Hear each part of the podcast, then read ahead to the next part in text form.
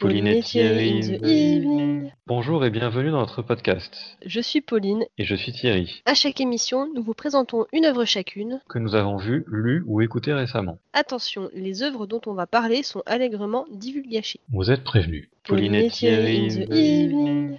Alors aujourd'hui, nous accueillons Antianera de la page Facebook La Blairelle en colère. Euh, donc euh, bonjour en Blairelle en colère, c'est bien. euh. Si tu veux un peu nous parler de de comment dire du contenu de ta page ou de toi ou de ce que tu veux avant que de passer à, à- Merci. oui. Ah, au reste. Merci beaucoup de m'avoir invité à participer à votre podcast, que je suis d'ailleurs assidûment. Oui, donc ma page Facebook et le podcast euh, qui va avec, c'est une page avant tout féministe, féministe in- intersectionnelle, c'est-à-dire que j'essaye de voir où sont les liens de, de tension, mais aussi les liens de convergence entre euh, les différentes luttes sociales finalement, c'est-à-dire par exemple entre euh, le féminisme et l'antiracisme, voire euh, le mouvement fat activiste, body positivity, les mouvements contre le validisme, contre évidemment les LGBT-phobies. C'est donc une page sur laquelle je publie à la fois des articles euh, qui sont pas forcément des articles d'ailleurs. Articles, c'est peut-être un bien grand mot, ils sont pas toujours hyper, hyper sourcés, mais en tout cas des réflexions personnelles, parfois des témoignages personnels également, sur laquelle je publie aussi des traductions d'articles en anglais parce que euh, beaucoup de gens parlant français n'ont pas accès à tout plein de trucs hyper intéressants qui sont dits en anglais, donc je me suis dit que ça pourrait être chouette de proposer des traductions d'articles ou de threads Twitter ou de trucs comme ça hyper intéressants qui se passent en anglais. Et je fais aussi régulièrement des recherches pour euh, montrer qu'en fait les, les personnes LGBT ne sont pas une nouveauté et c'est un petit truc que j'appelle les contes queer. Et donc j'essaie de trouver à travers les mythologies de diverses de divers peuples des personnages qui sont très clairement queer. Par exemple, on peut penser à Hu Tianbao, le dieu lapin chinois, qui est le dieu des amours homosexuels. On peut penser à Iphis, qui est un, très clairement un personnage extrêmement queer chez Ovid. Euh, voilà, enfin, je parle de ce genre de choses. Et donc, effectivement, j'ai un podcast également qui s'appelle La Blairelle en colère aussi, dans lequel j'ai décidé, enfin, que j'ai décidé d'ouvrir pour euh, permettre là encore une diffusion plus grande de ce que je propose pour euh, les personnes qui n'ont pas accès euh, à la lecture ou qui préfèrent tout simplement le format podcast. Donc j'y enregistre mes, mes articles les plus longs notamment. Je vais pas forcément enregistrer les tout petits trucs, mais les articles qui sont un peu longs, les trucs sur lesquels j'ai passé un peu de temps, bah, je les mets en audio pour que les gens puissent y avoir accès. Voilà. D'accord. De quoi tu vas nous parler? Je vais vous parler du livre Circé de Madeleine Miller qui a été écrit en 2018. D'accord. Et de quoi ça parle? Et ben ça parle de Circé, hein, en toute logique, mais en modernisant le propos tout en gardant le passé, euh, enfin tout en gardant l'histoire dans le passé héroïque de l'Antiquité. D'accord. Alors euh, l'épisode le plus connu, celui qu'on connaît tous de concernant Circé, qui est l'une des plus puissantes sorcières antiques avec euh, Médée aussi, c'est l'épisode où elle transforme les compagnons d'Ulysse en porcs. Et c'est un épisode qui nous est connu à travers l'Odyssée d'Homère, puis qui a été repris au travers de la littérature, évidemment, par euh, plein d'autres auteurs. Un autre épisode connu, c'est celui où, par dépit amoureux, elle transforme Scylla en monstre à tête de chien, un épisode qu'on connaît de nos jours euh, beaucoup, là encore, à travers Homère pour ce qui est de l'existence de Scylla, mais aussi à travers Ovide au 1er siècle avant Jésus-Christ, dans les Métamorphoses, le livre 14, si je me souviens bien. D'accord. Est-ce que c'est Scylla de Charib des Scylla ou Ouais, c'est un tout à fait. ouais. C'est la même. C'est c'est elle-même euh, qui est donc euh, dans l'Antiquité un- une espèce de monstre. Enfin, avant, c'était une très belle nymphe. Elle a eu le malheur d'être aimée par euh, Glaucus, qui lui était aimé par euh, Circé et donc par dépit amoureux. En tout cas, c'est ce qu'Ovide nous raconte. Glaucus l'ayant rejeté, Circé décide d'aller empoisonner toute la caverne de Scylla qui euh, se transforme en monstre et spécifiquement ce monstre en fait euh, il y a une scène qui est très poignante chez Ovid où on voit Scylla qui court partout dans sa dans son antre euh, personnel avec des têtes de chiens qui poussent partout sur ses hanches, sur son corps et, et elle a super peur et ça fait de la peine. En France, Circé, on la connaît aussi à travers le long poème Les Compagnons d'Ulysse des Fables de La Fontaine ou à travers le tableau de Waterhouse, un tableau assez connu. Un des grands dénominateurs communs de toutes ces œuvres, en fait, c'est qu'elles nous offrent un point de vue masculin sur un personnage féminin. Alors attention, hein, qu'on n'aille pas me traiter de féminaze ghoul, je dis pas que ces textes et que ces œuvres sont mauvaises. Ovid, d'abord, c'est mon grand amour.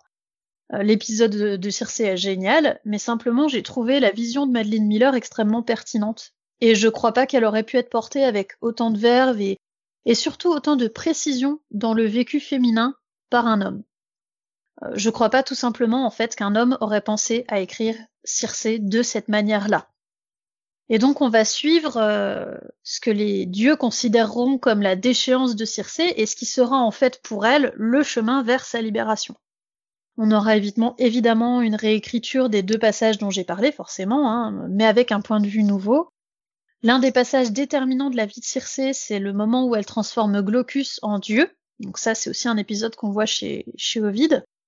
Glaucus, qui est un jeune marin dont elle tombe amoureuse, pour qui elle obtient des faveurs de la part de sa grand-mère, etc. Et elle finit par le transformer sans qu'il sache que c'est de son fait à elle. Donc elle le transforme en dieu en se disant, bah comme ça je vais pouvoir l'épouser. Mais une fois transformé en dieu, et puis persuadé qu'il ne s'est transformé en dieu que par son propre mérite à lui, hein, évidemment, il cesse de s'intéresser à Circé, il jette son dévolu sur Scylla, une nymphe que tout le monde semble aimer. Et donc par jalousie, Circé transforme Scylla avec euh, les mêmes herbes qu'elle a utilisées pour transformer Glaucus. Jusque-là, il y a une certaine ressemblance avec l'histoire de l'histoire d'Ovide. Mais euh, par exemple, un, un, petit truc intéressant que rajoute Madeleine Miller, c'est que Circé, elle est persuadée que ces herbes, elles donnent leur vraie forme aux choses. Donc elle est persuadée que si Glaucus s'est transformé en dieu, c'est parce que au fond, dans son cœur, il était un dieu. Euh, et que si Scylla s'est transformée en monstre, c'est parce que au fond elle était un monstre. Et en fait, l'un des points importants du livre, ça va être que Circé doit se rendre compte que non, c'est bien elle qui a transformé les choses selon sa propre volonté à elle et sa propre puissance, parce que pendant une bonne partie du, film, n'importe quoi, pendant une bonne partie du livre, Circé est persuadée d'être inférieure à à peu près tout le monde. Et en fait, elle va confesser cette faute, et c'est pour l'avoir confessée, et non pas pour l'avoir commise, qu'elle est exilée sur l'île d'Ea. Donc c'est parce qu'elle a avoué avoir utilisé la magie exprès pour changer Scylla qu'elle est condamnée. C'est pas du tout parce qu'elle l'a fait, c'est parce qu'elle a avoué l'avoir fait. Deuxième épisode très connu, celui avec Ulysse. Alors là encore, il y a des ressemblances en fait avec l'épisode raconté par Homer, mais Madeleine Miller à nouveau modernise un peu le propos. C'est-à-dire que si Circé les transforme en porc, c'est pas pour rien. Parce qu'auparavant, elle accueillait très souvent des gens sur son île et les gens respectaient leur hôtesse, reconnaissant euh, aussi sa divinité. Mais au bout d'un moment, elle tombe que sur des équipages où il n'y a plus cette bonne foi. Il n'y a plus d'hommes pieux et dès qu'elle dit qu'elle est seule et qu'elle n'a pas de père ou de mari pour veiller sur elle, en fait, euh, les équipages euh, l'attaquent. Il y a même une fois où elle se fait violer. Le viol est décrit de manière très très dure car en fait, de par sa nature divine, elle ne peut pas s'évanouir ni même mourir, alors que ce qu'elle subit devrait entraîner sa mort. Et c'est là, en fait, où pour la première fois, elle transforme un équipage en porc. Donc l'équipage d'Ulysse, c'est pas le premier à se faire transformer. Et enfin, c'est à partir de ce viol qu'elle subit qu'elle se met à transformer systématiquement les équipages en, porc. Du coup, ça a un sens. C'est plus juste une méchante sorcière qui fait ça euh, pour le pour le fun. Euh, c'est un power move en fait de faire cela. C'est une façon de se, de se, protéger. Comme épisode euh, un peu connu, mais pas trop pour le coup, il y a la rencontre entre Circé et sa nièce Médée. Ce passage, il est assez génial parce que Circé est déjà à cette, cette époque-là assez désabusée. Elle se rend tout de suite compte de l'attitude de, de Jason face à Médée, de ce héros qui a besoin d'être flatté dans sa masculinité, dans son héroïsme, alors qu'il est en, en compagnie de Médée qui est bien plus puissante que lui. Mais Médée, elle s'aveugle là-dessus malgré les avertissements de Circé. Et quand on connaît l'histoire de Médée, bah évidemment, ça, réveille un petit peu quelque chose. Et l'écriture de Madeleine Miller est, euh, là encore, euh, alors qu'elle traite d'un sujet antique, l'écriture en est très moderne. Du coup, c'est de cette manière que Madeleine Miller, elle s'insinue dans les textes antiques. en fait, elle leur donne un éclairage nouveau, elle propose une lecture qui permet de donner une unité à tous ces mythes épars qu'on trouve euh, parfois chez Homère, parfois chez Virgile, parfois chez Ovide, parfois encore chez d'autres auteurs, et qui évoquent ce personnage de Circé à travers les siècles. D'accord. Elle, elle, lui a donné plus de contexte en fait. Euh. Ouais, elle lui a donné. Euh, en fait, elle a vraiment réussi à, rassembler des pièces éparses et à en faire un truc extrêmement cohérent et euh, évidemment en, en, donnant une lecture très particulière, c'est-à-dire qu'elle s'est pas contentée de reprendre ce que d'autres avaient dit avant, mais elle a donné sa propre interprétation du personnage. D'accord. D'accord. Et du coup, ben, je suppose que t'as aimé? Alors oui, je pense que ça s'entend, j'ai aimé, même faudrait peut-être un, un, verbe plus fort parce que j'aime les Paris-Brest, mais ils ont pas vraiment changé ma vie.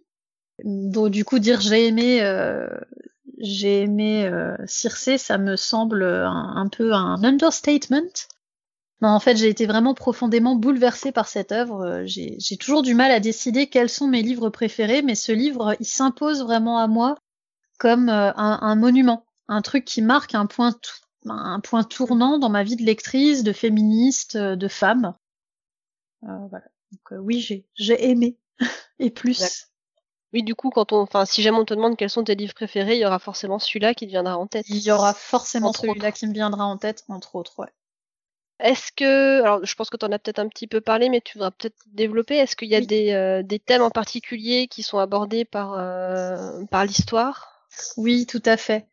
Euh, je dirais que malgré l'impression qu'on peut avoir en premier lieu de l'histoire de Circé, qui a une suite d'épisodes traumatiques concrètement, hein, je veux dire, le, tout début, c'est à sa naissance, elle est considérée comme une enfant imparfaite par ses parents, le dieu Hélios et l'océanide Perséis.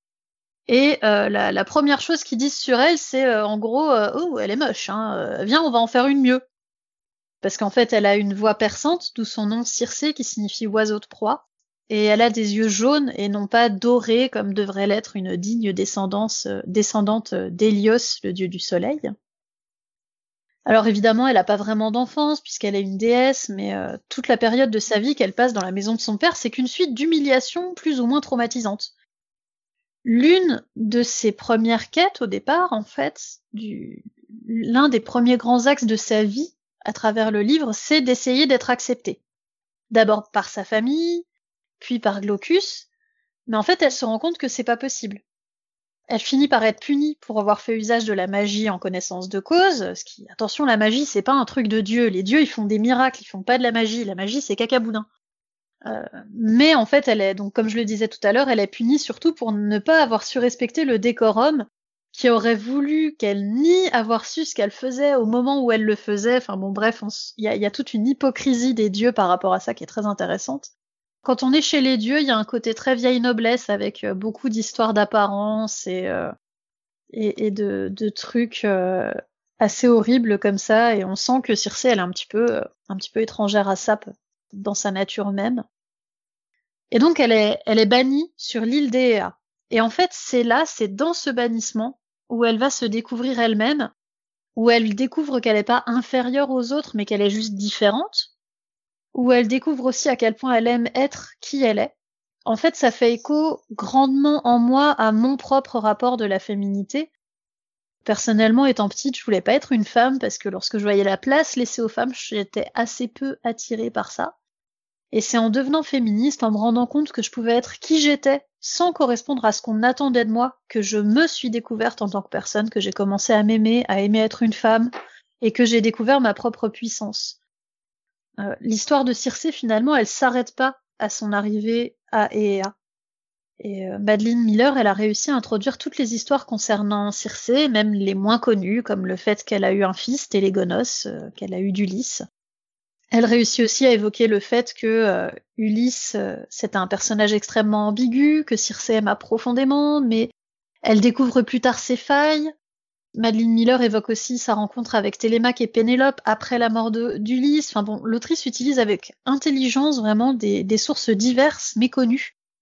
Et surtout, comme je le disais, elle s'insinue dans tous les creux, dans toutes les ombres pour y faire briller vraiment son interprétation à elle.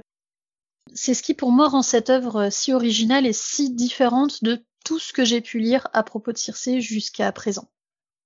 Du coup, euh, oui, le thème, c'est c'est vraiment cette libération euh, de Circé à travers, euh, enfin malgré les épisodes traumatiques qu'elle a pu vivre et cette, oui, cette libération de Circé en tant que déesse, en tant que femme, en tant que tout quoi.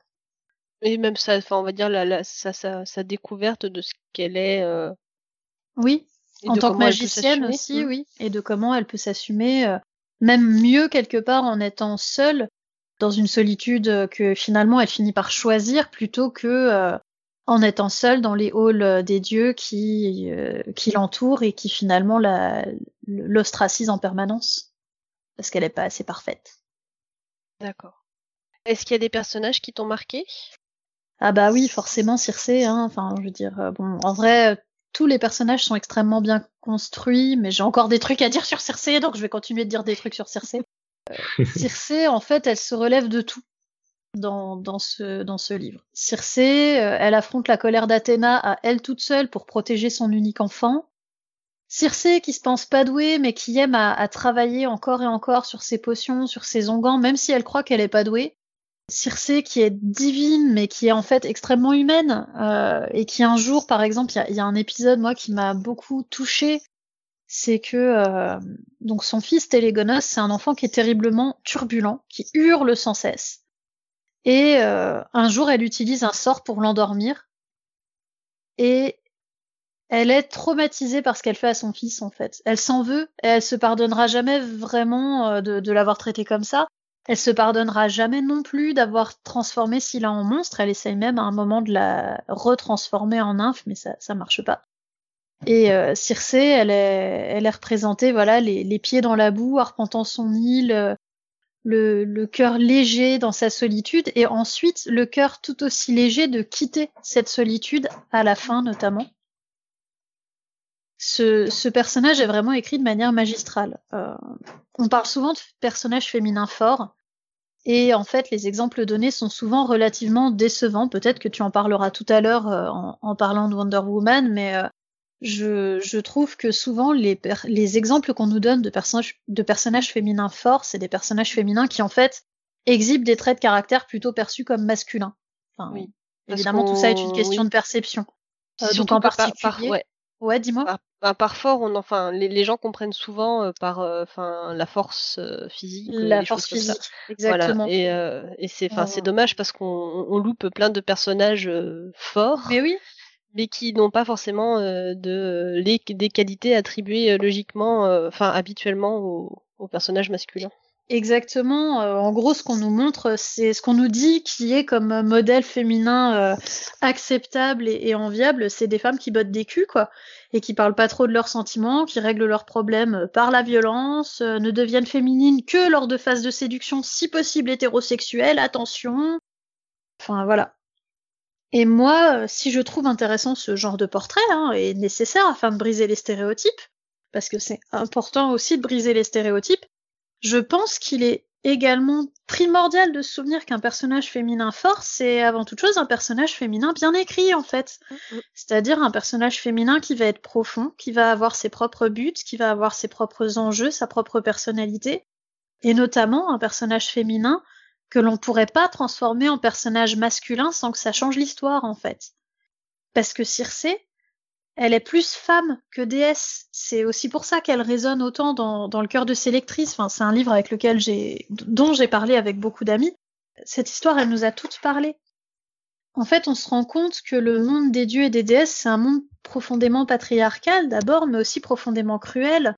C'est un monde où sa sœur Pasiphae, euh, elle aussi, qui, est une sorcière, mais qui fait semblant que euh, non non oulala la première fois qu'elle a fait de la sorcellerie elle savait pas ce qu'elle faisait alors que si totalement bref elle couche avec le taureau envoyé par Poséidon et elle est ravie de donner naissance à un monstre parce que on parle des monstres et ça c'est le plus important qu'on parle de nous chez les dieux finalement il n'existe pas pire destin que l'insignifiance et Circé est, du moins tant qu'elle habite parmi les dieux, elle est insignifiante, elle est pas assez belle, elle est pas assez puissante, elle est pas assez gracieuse, etc., etc. Et Madeleine Miller, elle réussit à créer un personnage féminin qui est complexe, qui est beaucoup plus profond que ça, qui va au-delà de, de, de, de, ces modèles euh, qu'on nous donne d'habitude, je trouve. Et c'est cette complexité qui la rend paradoxalement bien plus universelle, parce qu'elle fait écho, il me semble, euh, à la relation complexe qu'une femme du XXIe siècle peut entretenir avec sa féminité. Est-ce qu'il y a un passage en particulier euh, dont tu veux nous parler? Alors, euh, moi, je l'ai écouté en anglais et en livre audio, donc c'est pas simple pour choisir un passage à lire. En plus, ça vous impliquerait que je vous donne ma propre traduction ou que je lise en anglais, ce qui ressemble à deux très mauvaises idées. D'accord, parce que le livre n'a pas été traduit en français? Si, si, il a été traduit en français, mais c'est juste que j'ai eu envie de l'écouter en anglais. Mmh. Donc, euh, mais j'ai quand même trouvé un passage chouette en fait sur internet en traduction française, donc une traduction officielle. Euh, pour vous donner un petit peu une idée, c'est pas forcément le passage que moi j'aurais choisi, mais c'est quand même un passage vachement intéressant. C'est donc euh, un passage où Circé rencontre sa nièce, Ariane, qui est la fille de Pasiphae et la sœur du Minotaure. Circé est autorisée brièvement à quitter son exil pour aider sa sœur à accoucher du monstre. Et Ariane, à cette époque-là, elle est connue pour ses dons de danseuse. Elle n'a pas encore rencontré euh, ce gros connard de Thésée. Je commence donc à lire, c'est un passage qui est relativement court. Un moment passa. Elle leva les yeux vers moi, les mains serrées sur son cœur comme si elle y gardait un secret. Peux-tu rester un peu? Je la regardais danser, les bras arrondis comme des ailes, ses jeunes jambes robustes amoureuses de leurs propres mouvements. C'est ainsi que les mortels trouvaient la gloire, songeai-je. À force d'entraînement et de diligence, cultivant leur talent à la manière d'un jardin, jusqu'à ce que ceux-ci resplendissent sous le soleil, mais les dieux naissent icor et nectar, et leur excellence déborde déjà du bout de leurs doigts. Ainsi, ils trouvent leur renommée en prouvant qu'ils sont capables de gâcher, en détruisant des villes, initiant des guerres, engendrant monstres et épidémies. Toute cette fumée et toutes ces saveurs qui s'élèvent si délicatement de nos hôtels, elles ne laissent derrière elles que de la cendre. Les pieds légers d'Ariane traversaient et retraversaient le parterre. Chaque pas était parfait, comme si elle s'offrait à elle-même un cadeau et qu'elle souriait en le recevant. J'avais envie de l'empoigner par les épaules. Quoi que tu fasses, ne sois pas trop heureuse. Cela ne fera qu'attirer les foudres célestes sur toi. Toutefois, je ne dis rien et la laissai danser. Donc ça, c'est la fin de l'extrait. D'un point de vue personnel, de toute façon, je crois que j'aurais eu beaucoup trop de mal à choisir un seul passage parce que quand j'essaie de penser à un passage qui me plaît particulièrement ou à un passage qui serait vraiment représentatif du livre, euh, c'est plutôt une bonne quinzaine de passages qui me viennent en tête et ça me donne juste euh, envie de vous lire tout le livre et on serait pas couché. Est-ce que tu avais une raison particulière de nous parler de ce livre, euh, autre que celle que tu as déjà dû nous, nous dire bah ouais, plein en fait. Déjà parce que bah moi euh, et, vraiment sans exagération, c'est ça qui est terrible, mais c'est un livre qui a changé ma vie en fait. Ensuite, euh, c'est un livre qui est écrit par une autrice et malheureusement dans notre culture générale, nous en connaissons trop peu. Alors qu'il y en a toujours eu hein, des, et des talentueuses avec ça. Euh, en mm. plus, ça parle d'un de mes personnages antiques préférés. Circé, c'est vraiment, euh, enfin, je veux dire, voilà, moi, Circé, m'aider, c'est, je suis un peu une groupie. Et euh, alors petite anecdote personnelle, mais j'ai moi-même écrit avant de lire le livre de Miller une nouvelle à propos de Circé, et du coup c'était super chouette de voir que euh, chacune à notre manière on en a fait une figure de l'échec du patriarcat en fait. Alors en revanche jamais j'oserais me comparer à Miller, hein. attention moi je suis un petit caca, je parle juste de notre lecture du personnage, pas de ce qu'on en a fait. Miller c'est génial, euh, moi ce que j'en ai fait c'est, enfin voilà c'est pour moi et c'est c'est personnel, mais euh, en tout cas toutes les deux, je trouvais ça chouette de voir qu'on avait un peu la, même lecture euh, du personnage. D'accord. Est-ce que tu as des choses à nous dire autour de la création de l'œuvre? Oui, un petit peu. Enfin, Madeleine Miller, elle avait écrit auparavant Le Chant d'Achille, un autre livre que j'ai lu après avoir lu Circé et qui m'a beaucoup ému également même si je préfère Circé. Et pour le chant d'Achille, elle a reçu plusieurs prix, le Bailey's Woman Prize for Fiction en 2012, le Orange Prize for Fiction au Royaume-Uni la même année. Donc Circé, c'est pas un coup d'essai pour Madeleine Miller qui avait déjà écrit de la même manière, en, de la même manière, pardon, en s'insinuant dans les creux laissés par la mythologie antique, tout en la respectant d'une manière que j'ai vraiment rarement pu observer chez les auteurs modernes. Mais je trouve que Circé est vraiment encore plus abouti bien que euh, ce roman n'ait pas, ou pas encore peut-être, euh, reçu de prix. Il a cependant été très bien accueilli par la critique. Paste l'a considéré comme le deuxième meilleur livre de la décennie, notamment, ce qui est plutôt cool. De... Ah oui, il est... Enfin, il est sorti en 2018, c'est ça? Ouais, il est sorti en 2018. Parce que je suis en train de me dire, meilleur livre de la décennie euh, dès 2020, euh, ça, aurait été, ça aurait été classe aussi. euh. Ça aurait été classe, mais je pense que c'est un truc qu'ils font plutôt à la fin de chaque décennie quand même. Genre, euh, voilà. Pour histoire d'être logique. Mais ils sont, Euh. ils sont encore euh, pas assez gentils en disant meilleur livre de la décennie. Je pense qu'on peut, Oui, on aurait on pu peut, dire on du peut agrandir. Oui, parfaitement. Du millénaire. Ah non, merde. Attends, non, parce que du coup, ça, ça commence à faire beaucoup. Ah, le de je, suis sûre qu'on peut, on peut trouver quelques, C'est ça, on peut trouver quelques quel- concurrents. quelques prétendants quand même euh, au titre. Est-ce que tu as autre chose à rajouter? Ouais, en 2019, euh, HBO parlait d'en faire une adaptation en 8 épisodes. Euh, je sais pas trop où ça en est. D'un côté, j'aimerais bien voir ça. D'un autre côté, le fait que l'histoire soit racontée d'un point de vue interne, qu'une bonne partie des nuances du terme, du texte, euh, soit donnée par les pensées de Circé et non par ses actions. Et aussi le fait que, euh, enfin, à un moment, elle compare la façon dont les mortels ressemblent aux dieux de la même façon qu'un ver ressemble à une baleine. Du coup, tout ça me donne à croire qu'il serait très difficile de rendre visuellement l'œuvre de Miller. Il y a des choses qui passent hyper bien à l'écrit, qu'on peut imaginer, mais qu'on peut pas forcément rendre à l'écran. Donc euh, j'hésite entre oui, j'ai envie de voir ça parce que fangirl, et de l'autre, est-ce que c'est vraiment une très très bonne idée? Ouais. On verra ce que Euh, on- ça va. HBO, c'est pas le, la, la, la chaîne qui est connue pour faire des trucs un peu de cul?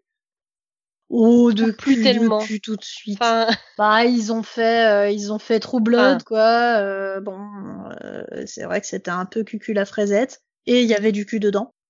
Euh, non, en vrai, ils ont fait des, ils ont fait des bonnes séries, je crois, HBO. Attends, je regarde vite fait, mais qu'est-ce qu'ils ont fait de vraiment bien? Séries populaires, ils ont fait Westworld, ils ont fait Big Little Lies, qui est assez connu aussi. Ils ont fait quoi? Lovecraft Country, faudrait que je le vois, Lovecraft Country- Country. Tchernobyl, bon, c'était un peu tire-larme. Ah, c'est eux qui ont fait euh, Is Dark Materials? Ah, Bah, ils ont fait Game of. Thrones. Oui, mais justement, euh, depuis, Oui, euh, bah, c'est vrai que de Fer, ils, avaient un peu la.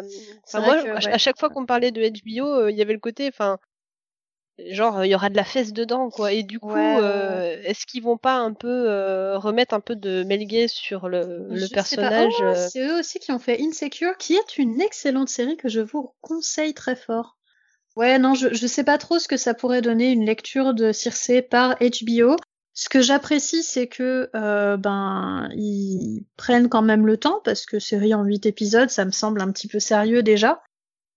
Mais bon, voilà, je je sais pas ce que ça pourrait rendre et, vraiment le, le style de Miller est tellement pas fondé sur le visuel que euh, parce qu'il y a, des styles qui sont hyper visuels. Par exemple, le style de Neil Gaiman, je trouve qu'il est hyper visuel. On peut facilement, enfin, quand on lit American God, on peut imaginer euh, American God en série. D'ailleurs, ça a été fait plus ou moins bien suivant euh, ce qu'on attendait du truc, mais voilà.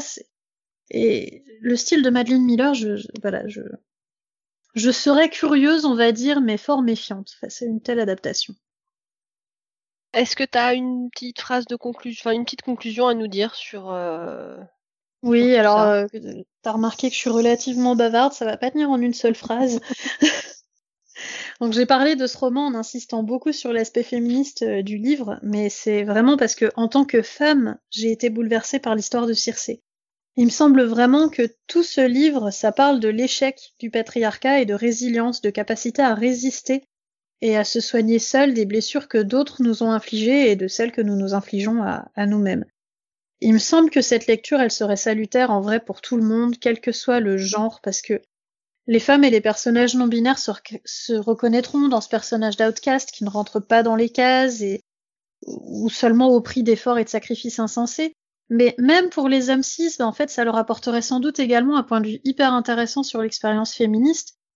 Et puis, ce livre, en fait, il est féministe, non pas dans son but, c'est-à-dire que, même si je pense que Madeline Mil- Miller est sans doute féministe vu ce qu'elle a écrit, c'est pas un pamphlet, en fait. C'est pas un pamphlet féministe, ce livre. C'est juste dans son existence même, dans les sujets qu'il aborde et dans la manière dont il les soulève, qu'il y a un vrai questionnement et une vraie peinture de notre société, paradoxalement, en fait.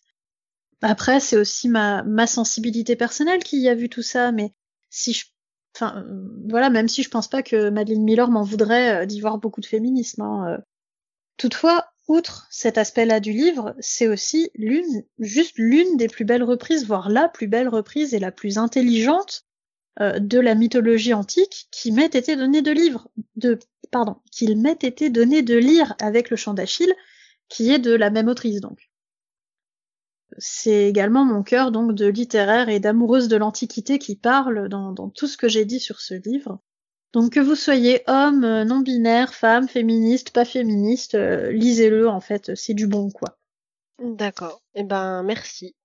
Ouais, c'était euh, super intéressant. Ça me donne envie de le lire. Tant ah bah, mieux. Carrément, ouais, carrément. Je sais que tu l'as vendu. Alors, du coup, Pauline, de quoi tu vas nous parler? Alors, moi, je vais vous parler du dernier film Wonder Woman euh, qui est sorti l'an dernier, en 2020, Wonder Woman 1984. D'accord, et euh, ça parle de quoi? Bah, ça parle de, de Wonder Woman. Pardon. On retrouve euh, Diana Prince combien d'années après le premier film? Ouais, on va dire grosso modo une quarantaine d'années après euh, le premier film, qui euh, en gros euh, vit à New York, travaille dans un, enfin dans un musée. Il me semble que c'est le, le Metropolitan Museum. Mm-hmm. Ah non, elle est au Smith, pardon. Smithsonian. J'ai pas réussi à le dire. Smithsonian Institution à Washington. Elle, mais elle est pas à New York? Pardon. Ah dis donc, c'est Oh, c'est presque pareil. oui, voilà, hein. J'ai une question très bête, mais du coup, elle a, elle a pas vieilli, c'est ça? Non, elle a pas vieilli. Donc on retrouve euh, Diana euh, comme euh, qui, enfin, exactement la même qu'il y a 40 ans, qui travaille donc du coup dans un musée, qui découvre des artefacts, des choses comme ça, qui de temps en temps fait la super héroïne. Enfin, on le voit dans le dans, dans, le début du film, mais elle fait pas des trucs très c'est du niveau euh, c'est du niveau Spider-Man, euh, je j'arrête des voleurs. Euh. je voilà, c'est elle fait en, en, gros, elle fait un peu le travail de la police locale. en, enfin, en, gros, son musée découvre un, un, un artefact qui est appelé une pierre de rêve qui exauce les souhaits. Enfin, au début, ils y croient pas. Enfin, les personnes qui le lisent, y croient pas trop. Et une personne vole cette pierre, souhaite fait le vœu d'être la pierre pour accumuler de plus en plus de pouvoir. En gros, euh, au lieu de faire le, vœu à la pierre, les gens euh, font le vœu à la personne. Et euh, du coup, ben, de péripétie en péripétie, on, voit Wonder Woman qui essaye d'arrêter l'homme qui est devenu la, pierre de, des vœux. Grosso modo. Voilà, il y a, y a, pas trop, enfin comment dire, l'histoire a pas de, enfin d'enjeux énormes. Enfin, c'est vraiment un. c'est un peu anecdotique quand même. Oui, enfin, enfin on, dirait juste qu'ils ont pris un épisode de BD et qu'ils l'ont mis en film, quoi. Après, ça, enfin, enfin, comment dire, l'histoire prend quand même une assez, enfin, très forte, prend beaucoup d'ampleur parce que la, la, la, la, le, je sais plus comment s'appelle le méchant. En fait, le méchant, il veut, il veut du pouvoir et devenir riche et devenir quelqu'un, et euh, donc du coup, il devient, il a toujours besoin de plus en plus de, c'est Max Lord, de plus en plus de, que, les gens fassent de plus en plus de souhaits pour, euh, et il, cherche euh, à ce que les gens en fassent de plus en plus, parce qu'au début, il en fait à des personnes un peu importantes. Par exemple, il rencontre un cheikh en Égypte qui est descendant d'un, d'un royaume qui n'existe plus, et le, ce cheikh fait, fait le vœu de récupérer son royaume, ce qui fait que du coup il y a un mur géant qui est euh, construit autour euh, d'un territoire euh, dans l'Égypte, dans le pays, et qui ben du coup coince les gens qui sont dedans ou à l'extérieur. Ça, ça crée tout un tas de problèmes quoi. Et quand il se rencontre, il, il fait même un vœu auprès du pré, enfin le président des États-Unis lui fait un vœu pour qu'il puisse lui en lui donnant les pleins pouvoirs. Et c'est comme ça qu'il arrive à accéder à le truc des étoiles là pour essayer de comment ça s'appelait? Star Wars? Oui, bah, euh, oui, il euh, y, a eu un projet, un projet, euh, je crois que c'était le projet La Guerre des Étoiles, euh, américain de d'écoute et d'accès, de pouvoir contrôler les, comment dire, les, les ondes télévisuelles et pouvoir parler à tout le monde. Et le, donc quand il, quand il découvre que les, que les, les États-Unis développent ce truc-là, ils disent, enfin, je veux y avoir accès pour pouvoir parler à tout le monde et que tout le monde fasse son vœu et que je puisse avoir de plus en plus de pouvoir. Et du coup, on, enfin, voilà, on suit Wonder Woman qui poursuit, qui poursuit Max Lord, sachant qu'à côté il y a deux petites, comment dire, histoires, histoire de, enfin, histoire à côté qui se rejoignent parce que elle Wonder Woman a fait un vœu, a fait le vœu. Alors, j'ai trouvé ça, enfin bref a fait le vœu, le, la chose qui, euh, qui, la seule chose qui lui manque et euh, qu'elle veut retrouver, euh, c'est Chris Pine qui est mort pendant le premier épisode, à savoir Steve. Steve Trevor. Et du coup elle fait ce vœu là et il n'est pas vraiment ramené. En fait son esprit est ramené dans le corps d'une personne qui existe. Trop bien et la personne qui existe son esprit ah, est devenu quoi? Tout le monde s'en fout, on est d'accord. C'est même pas un sujet, je crois. Non, mais non, c'est même pas un sujet dans le film. Tout le monde en a rien à carrer. Quand, il... quand, quand à la fin, Diana abandonne son vœu et du coup, bah, Steve Trevor retourne euh, de là où, il vient, et eh ben, on voit même pas le mec reprendre ses esprits et me dire mais qu'est-ce que je fous là? Qu'est-ce que vous avez fait? C'est quoi ces vêtements? Qu'est-ce qui s'est passé? Enfin, ah ouais, et, c'est jamais un sujet. Puis enfin, il y a quand même euh, quand elle se rend compte que c'est lui, enfin, tu sais, ils ont, ils reprennent leur relation, ils couchent ensemble. Ah ouais. Ils, partent, ils partent dans des, euh, enfin, Steve Trevor en fait le la suit euh, dans la poursuite de, de Max Lord. Et du coup, bah, il va, enfin, il, part en Égypte. Enfin, il, comment dire, il suit tout, toutes les, toutes les péripéties du film. Et, et c'est un, et ouais, c'est vraiment un non sujet du film, alors que ça aurait pu être, euh, quand même quoi. ne serait-ce que déjà il, il aurait une question pu... posée quoi. Oui, il aurait pu se sentir mal pour la personne dont il a pris la vie. Oui, peut-être. Qui était un ingénieur qui avait un boulot. D'ailleurs, il, il, ne va plus bosser, mais personne n'en a rien à foutre. Enfin, voilà. Et t'as même pas le, tu sais le, ils auraient pu le, le caser dans le après. Ou quand ben euh, Steve Trevor euh, repart et que la, la personne reprend euh, reprend ses esprits et que ben bah oui. Mais non. Ça aurait suffi, je veux dire, un plan de 10 secondes aurait suffi juste pour dire bon bah c'est bon, on lui a rendu son corps, euh, tout ça, euh, voilà. C'est ça, ouais. Au non moins mais voilà. ça quoi. Oui. Il aura des séquelles traumatiques à vie, mais c'est. Une petite, une petite tape sur l'épaule en disant ça va aller, euh, tu vas rentrer chez toi. D'ailleurs, je suis en train de regarder sur Wikipédia, le l'acteur est, euh, est casté comme le corps de Steve Trevor. Oh, quelle horreur Mais je, je sais même pas si, je me souviens même pas si on lui, si on dit son nom. Enfin voilà. C'est c'est bon. Donc il y a cette histoire là où euh, tout tout l'enjeu c'est euh, bah, elle a fait un vœu et petit à petit dans l'histoire elle doit euh, apprendre à, à lâcher prise et à parce que le, le but pour, pour vaincre Max Lord c'est que tout le monde renonce à son vœu pour détruire enfin en gros détruire le pouvoir de la pierre. Voilà, il y a tout un cheminement où elle comprend qu'elle doit le faire. Et pas parce qu'il a pris le corps de quelqu'un, hein, juste, mmh, juste pour battre elle lâche prise quoi. Oui, t'allais dire quelque chose, Thierry? Euh, Oui, est-ce que tu peux juste expliquer euh, qu'est-ce que ça lui apporte à lui euh, d'exaucer les vœux aux gens? Je sais plus. Ah, est-ce que tu veux que j'explique? Non mais euh... je sais non mais je... ouais. il y a une histoire de puissance, mais c'est un oui, peu. Oui, je, je, sais qu'il veut de plus en plus, mais c'est vrai que je sais même plus. Je sais qu'il, à la base, Max Lord, il a un business qui marche pas et tout ce qu'il veut, c'est rendre son fils heureux, mais en fait, euh, il se, enfin, il se rend pas compte que. Oh mon dieu, ils ont encore fait le coup du mec qui est méchant, mais en fait pas vraiment. Oui. Non, puis en plus, c'est Ah. super cliché parce qu'à la fin, il y a son fils finit par faire un vœu, et euh, du coup. Euh... Je vais retrouver finit- non, mais- papa. Non, non, mais même Non, pas. ils Il osé. Non, non. En fait, il, il finit par corrompre son fils parce que le pouvoir euh, est pas bon pour les gens.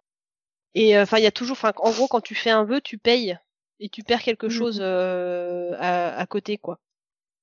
Et euh, du coup, au début, il, lui, il veut pas que son fils fasse de vœux, mais euh, à la fin, le, le fils est, est tellement malheureux de voir son père toujours chercher à bien paraître aux yeux de ce fils qu'il finit par euh, par faire le vœu que son père euh, soit, je sais plus, enfin, soit euh, soit puissant ou un truc du genre, et que du coup, c'est quand il s'en rend compte que son fils a besoin d'aide, qu'il dit non, faut que j'achète. Enfin bref, c'est ouais, c'est très guimauve. Mais euh, oui, du coup, je veux bien que tu, enfin, si tu te souviens de, En ah, fait, ils s'emparent de leur force vitale pour recouvrer sa santé. C'est ça? Ouais, alors, euh, bah, en fait, le, le truc, c'est que, euh, bah, tu l'as dit, quand tu fais un vœu auprès de la pierre, euh, tu le payes d'une manière ou d'une autre. Et en fait, euh, du coup, lui, s'il avait fait un vœu à la pierre, il aurait payé, ce qu'il voulait pas faire. Donc il fait le vœu d'être la pierre. Comme ça, quand des gens Oui, font un vœu euh, à lui, lui, en fait, il choisit quel est le paiement. D'accord. Et c'est comme ça qu'en exaucant le vœu de l'émir, par exemple, il s'approprie ses puits de pétrole. Oui, Et c'est ce genre de choses, en armée. fait. Ouais, et c'est comme ça qu'il récupère les pouvoirs du président des États-Unis aussi. Ouais, la, la, la pierre, elle a été un peu gentille quand même, parce que moi, s'il y a quelqu'un, moi je suis une pierre, il y a quelqu'un qui me dit, eh, je veux être une pierre, je le transforme en caillou, hein. euh. Enfin, je lui laisse pas son corps comme ça, tranquille. euh. Ils ont pas assez regardé le film Jean. Mm, mm. Et dans et euh, la, la deuxième histoire euh, à côté de, de l'histoire principale, c'est euh, euh, on croise un personnage, Barbara. Euh, D'ailleurs, son nom en entier, c'est Barbara Anne Minerva, qui est un peu, euh, qui est une, euh, comment dire, une nouvelle collègue qui travaille au Smithsonian, mais qui est euh, l'opposé de ce qu'est Diana. C'est-à-dire que Diana est belle, sûre d'elle, euh, euh, enfin compétente. Non, Bar- Bar- Barbara, elle est compétente aussi. Et en gros, Barbara, elle est plus un peu en, en miroir par rapport à ça, c'est-à-dire qu'elle est pas du tout sûre d'elle, qu'elle se trouve pas canon, euh, qu'elle se trouve un peu trop gauche et maladroite et tout. Et en gros, elle, Laisse-moi deviner, elle a une elle paire de lunettes et elle porte une queue de cheval? Elle à la a, fin, on se elle rend a compte qu'en des fait, euh, lunettes. Et elle doit avoir euh, les cheveux un peu attachés. Enfin, ouais, non, enfin, franchement, c'est pas. Et euh, en, en gros, son vœu, elle, c'est d'être euh, un peu plus comme, euh, bah, d'être comme comme Diana Prince. Sauf que quand elle fait ce vœu, elle se rend pas compte que être comme Diana Prince, c'est aussi avoir des super pouvoirs qu'elle découvre petit à petit. Et au, fur et à mesure du film, euh, elle, euh, comment, elle, elle a un petit peu cette soif de, enfin, elle apprécie ce qu'elle est devenue, elle veut pas le lâcher parce que ben, elle se dépréciait tellement comme elle était avant qu'elle ne veut pas. euh, et enfin, Diana a beau lui dire mais moi je t'aimais bien comme, enfin bref, c'est, enfin bref, c'est mal amené en plus donc. Et surtout, il y a, y a un truc où, enfin, il y, y a des éléments déclencheurs dans le dans le film. Il y a une première fois, elle rentre le soir, enfin, elle a dîné avec Diana. Il y avait tout un truc pour les faire devenir euh, amis ou même, euh, tu sais, on, on, aurait pu en faire des frenemies, mais euh, enfin, ça n'a pas été exploité non plus ce truc-là. C'est nul, nul, nul. Au lieu de ça, on nous a foutu Chris Pine là. Ou enfin bref, elle rentre le soir pour aller, elle, traverse un parc et bah, elle se fait agresser par un homme qui, euh, qui, enfin, lui fait en mode, eh, machin, je te, enfin, je te raccompagne et tout. Et au moment où elle se demande ce qu'elle va faire, il y a Diana qui arrive et qui lui tatane la gueule et tu dis, bien. Mais Diana, tu étais en train de stalker cette pauvre jeune femme. Non, en fait, je crois qu'elle elle rentrait toutes les deux au, au musée pour aller chercher un truc et, euh, Ah d'accord. et voilà. Et en fait, tu vois que Diana a, a pas trop trop contrôlé ses pouvoirs euh, sur le coup et euh, qu'elle essaye de faire ça. Non, mais euh, oui, c'est euh, self-défense, je t'apprendrai un jour et tout. tu vois que comme ça, Barbara a enfin envie Diana parce que ben elle est forte, elle sait se défendre et et il y a un moment où Barbara, quand elle se rend compte de la force qu'elle a, elle se fait ré- réagresser par un autre mec euh, qu'elle tue d'ailleurs sans faire exprès parce qu'elle se rend pas compte de sa force.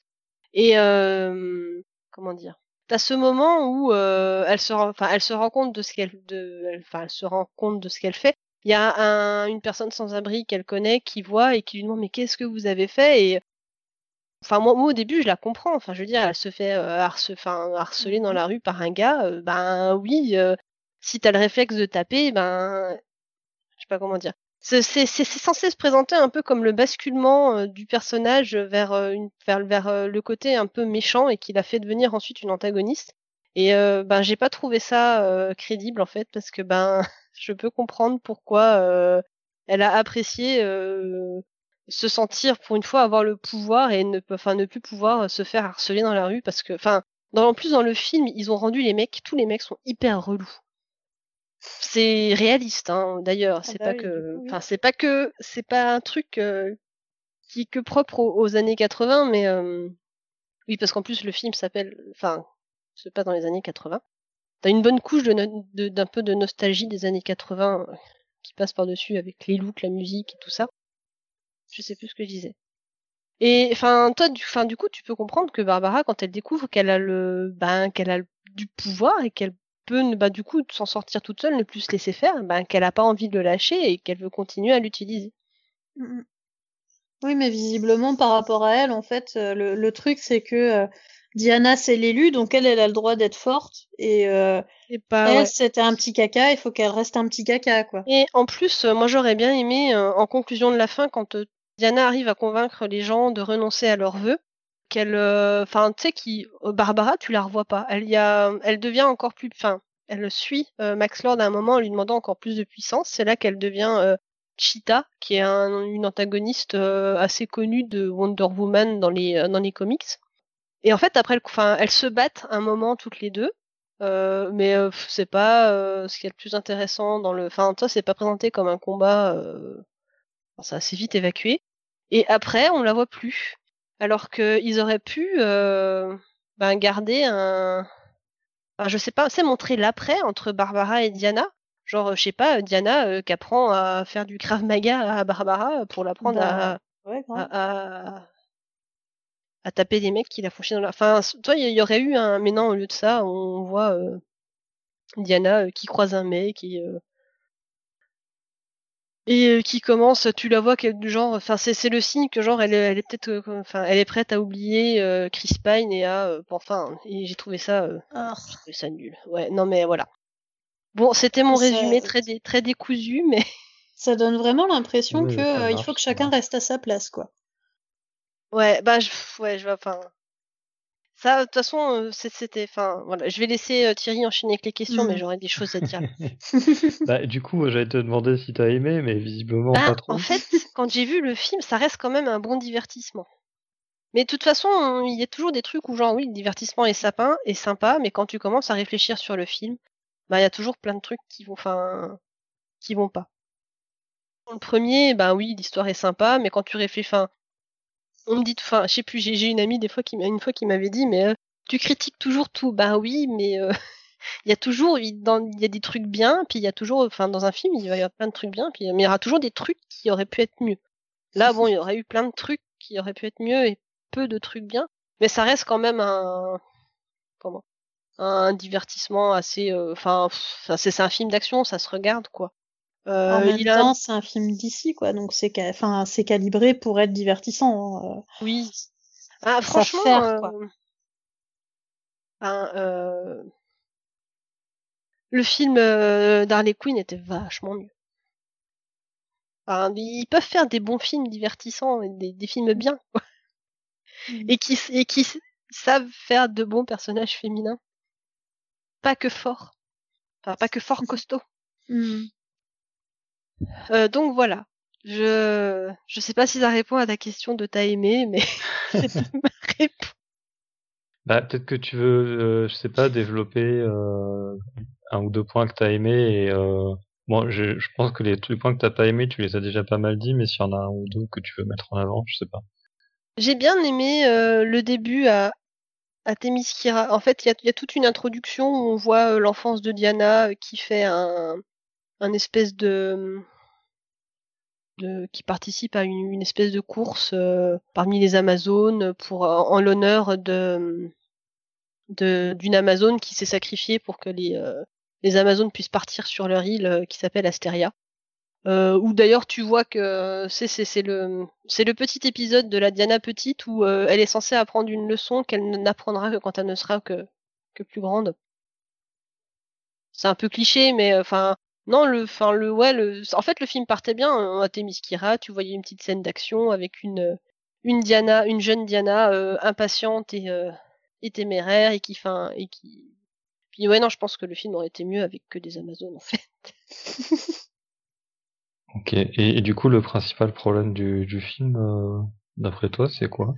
Bah, le principal problème du film, mais c'est le principal problème de Wonder Woman, enfin des deux films Wonder Woman, c'est qu'ils ont besoin de mettre un mec derrière Wonder Woman, enfin qu'elle est trop définie en rapport à ses, euh, à sa relation euh, à Chris Pine.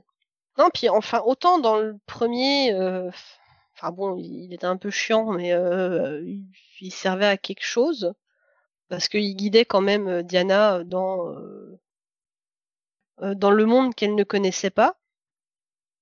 Même si bon, il était un peu chiant. dans ce film-là, il, il, sert vraiment, à, enfin non, il sert à rien, il sert à rien.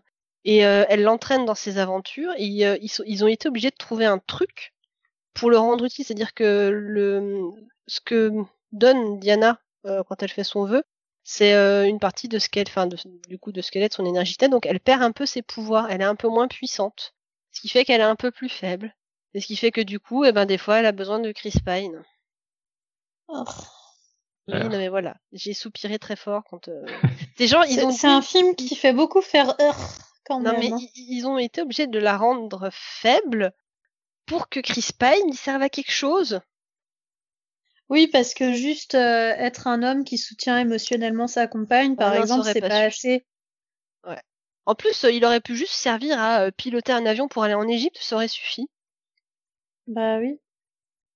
Non, puis juste, enfin, merde en fait. Enfin, Oui, mais tout comme les il- femmes. euh, Enfin, je veux dire, il, il aurait pu, il aurait, il avait le droit de pas aller se, enfin, se bagarrer en fait Mm, mm. et d'être, euh, Bah, enfin, d'être là en bref. support. Oui, non mais ouais, d'être là en support émotionnel, euh, en support technique, je sais pas, mais enfin bref.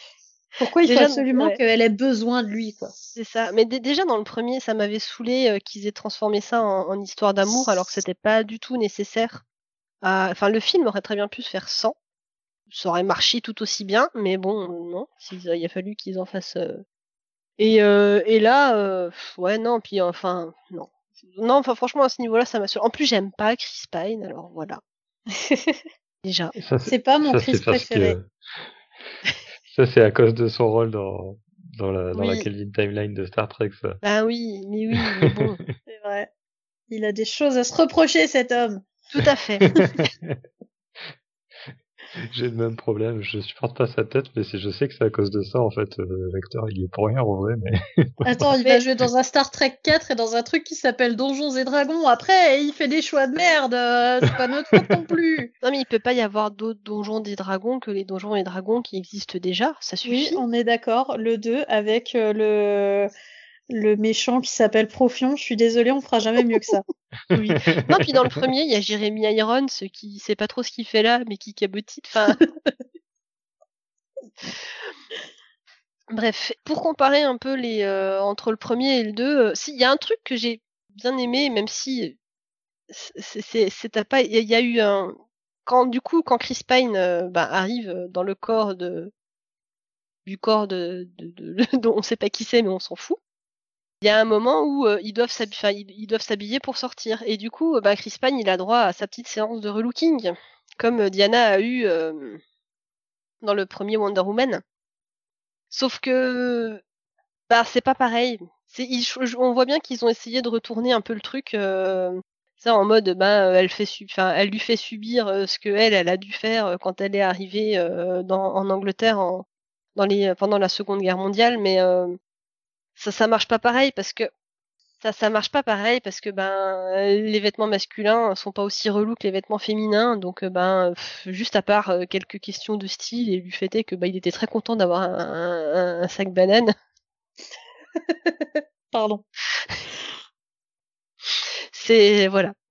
C'est enfin voilà. Mais j'ai quand même appré- apprécié l'effort qui a été fait de vouloir euh, de vouloir inverser pied. Puis il y, y a tout le côté aussi un moment où il découvre où il redécouvre la ville euh, enfin où il découvre des trucs et euh, dit c'est quoi ça? Enfin tu sais euh, du coup elle c'est elle qui lui montre comme lui euh, lui avait un peu montré avant euh, dans l'épisode d'avant. Il y a d'ailleurs euh, enfin je crois que c'est le truc qu'on a vu dans la bande annonce quand elle l'amène au, au musée euh, il y a plein de, de trucs d'art moderne un peu partout. Et puis elle lui dit tout ça c'est de l'art enfin c'est de l'art et tout. Puis à un moment il voit une poubelle et elle dit non ça c'est une poubelle c'est con Oh hein, là mais, là euh, ça ça me fait rire drôle. drôle en fait c'est con enfin bref voilà et, euh, Mais que c'est original. mais oui Bon, cela dit, ça fonctionne toujours.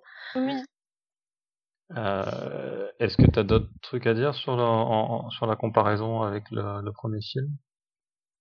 La bataille de fin du premier film était plus épique et plus intéressante que celle du que celle du deuxième.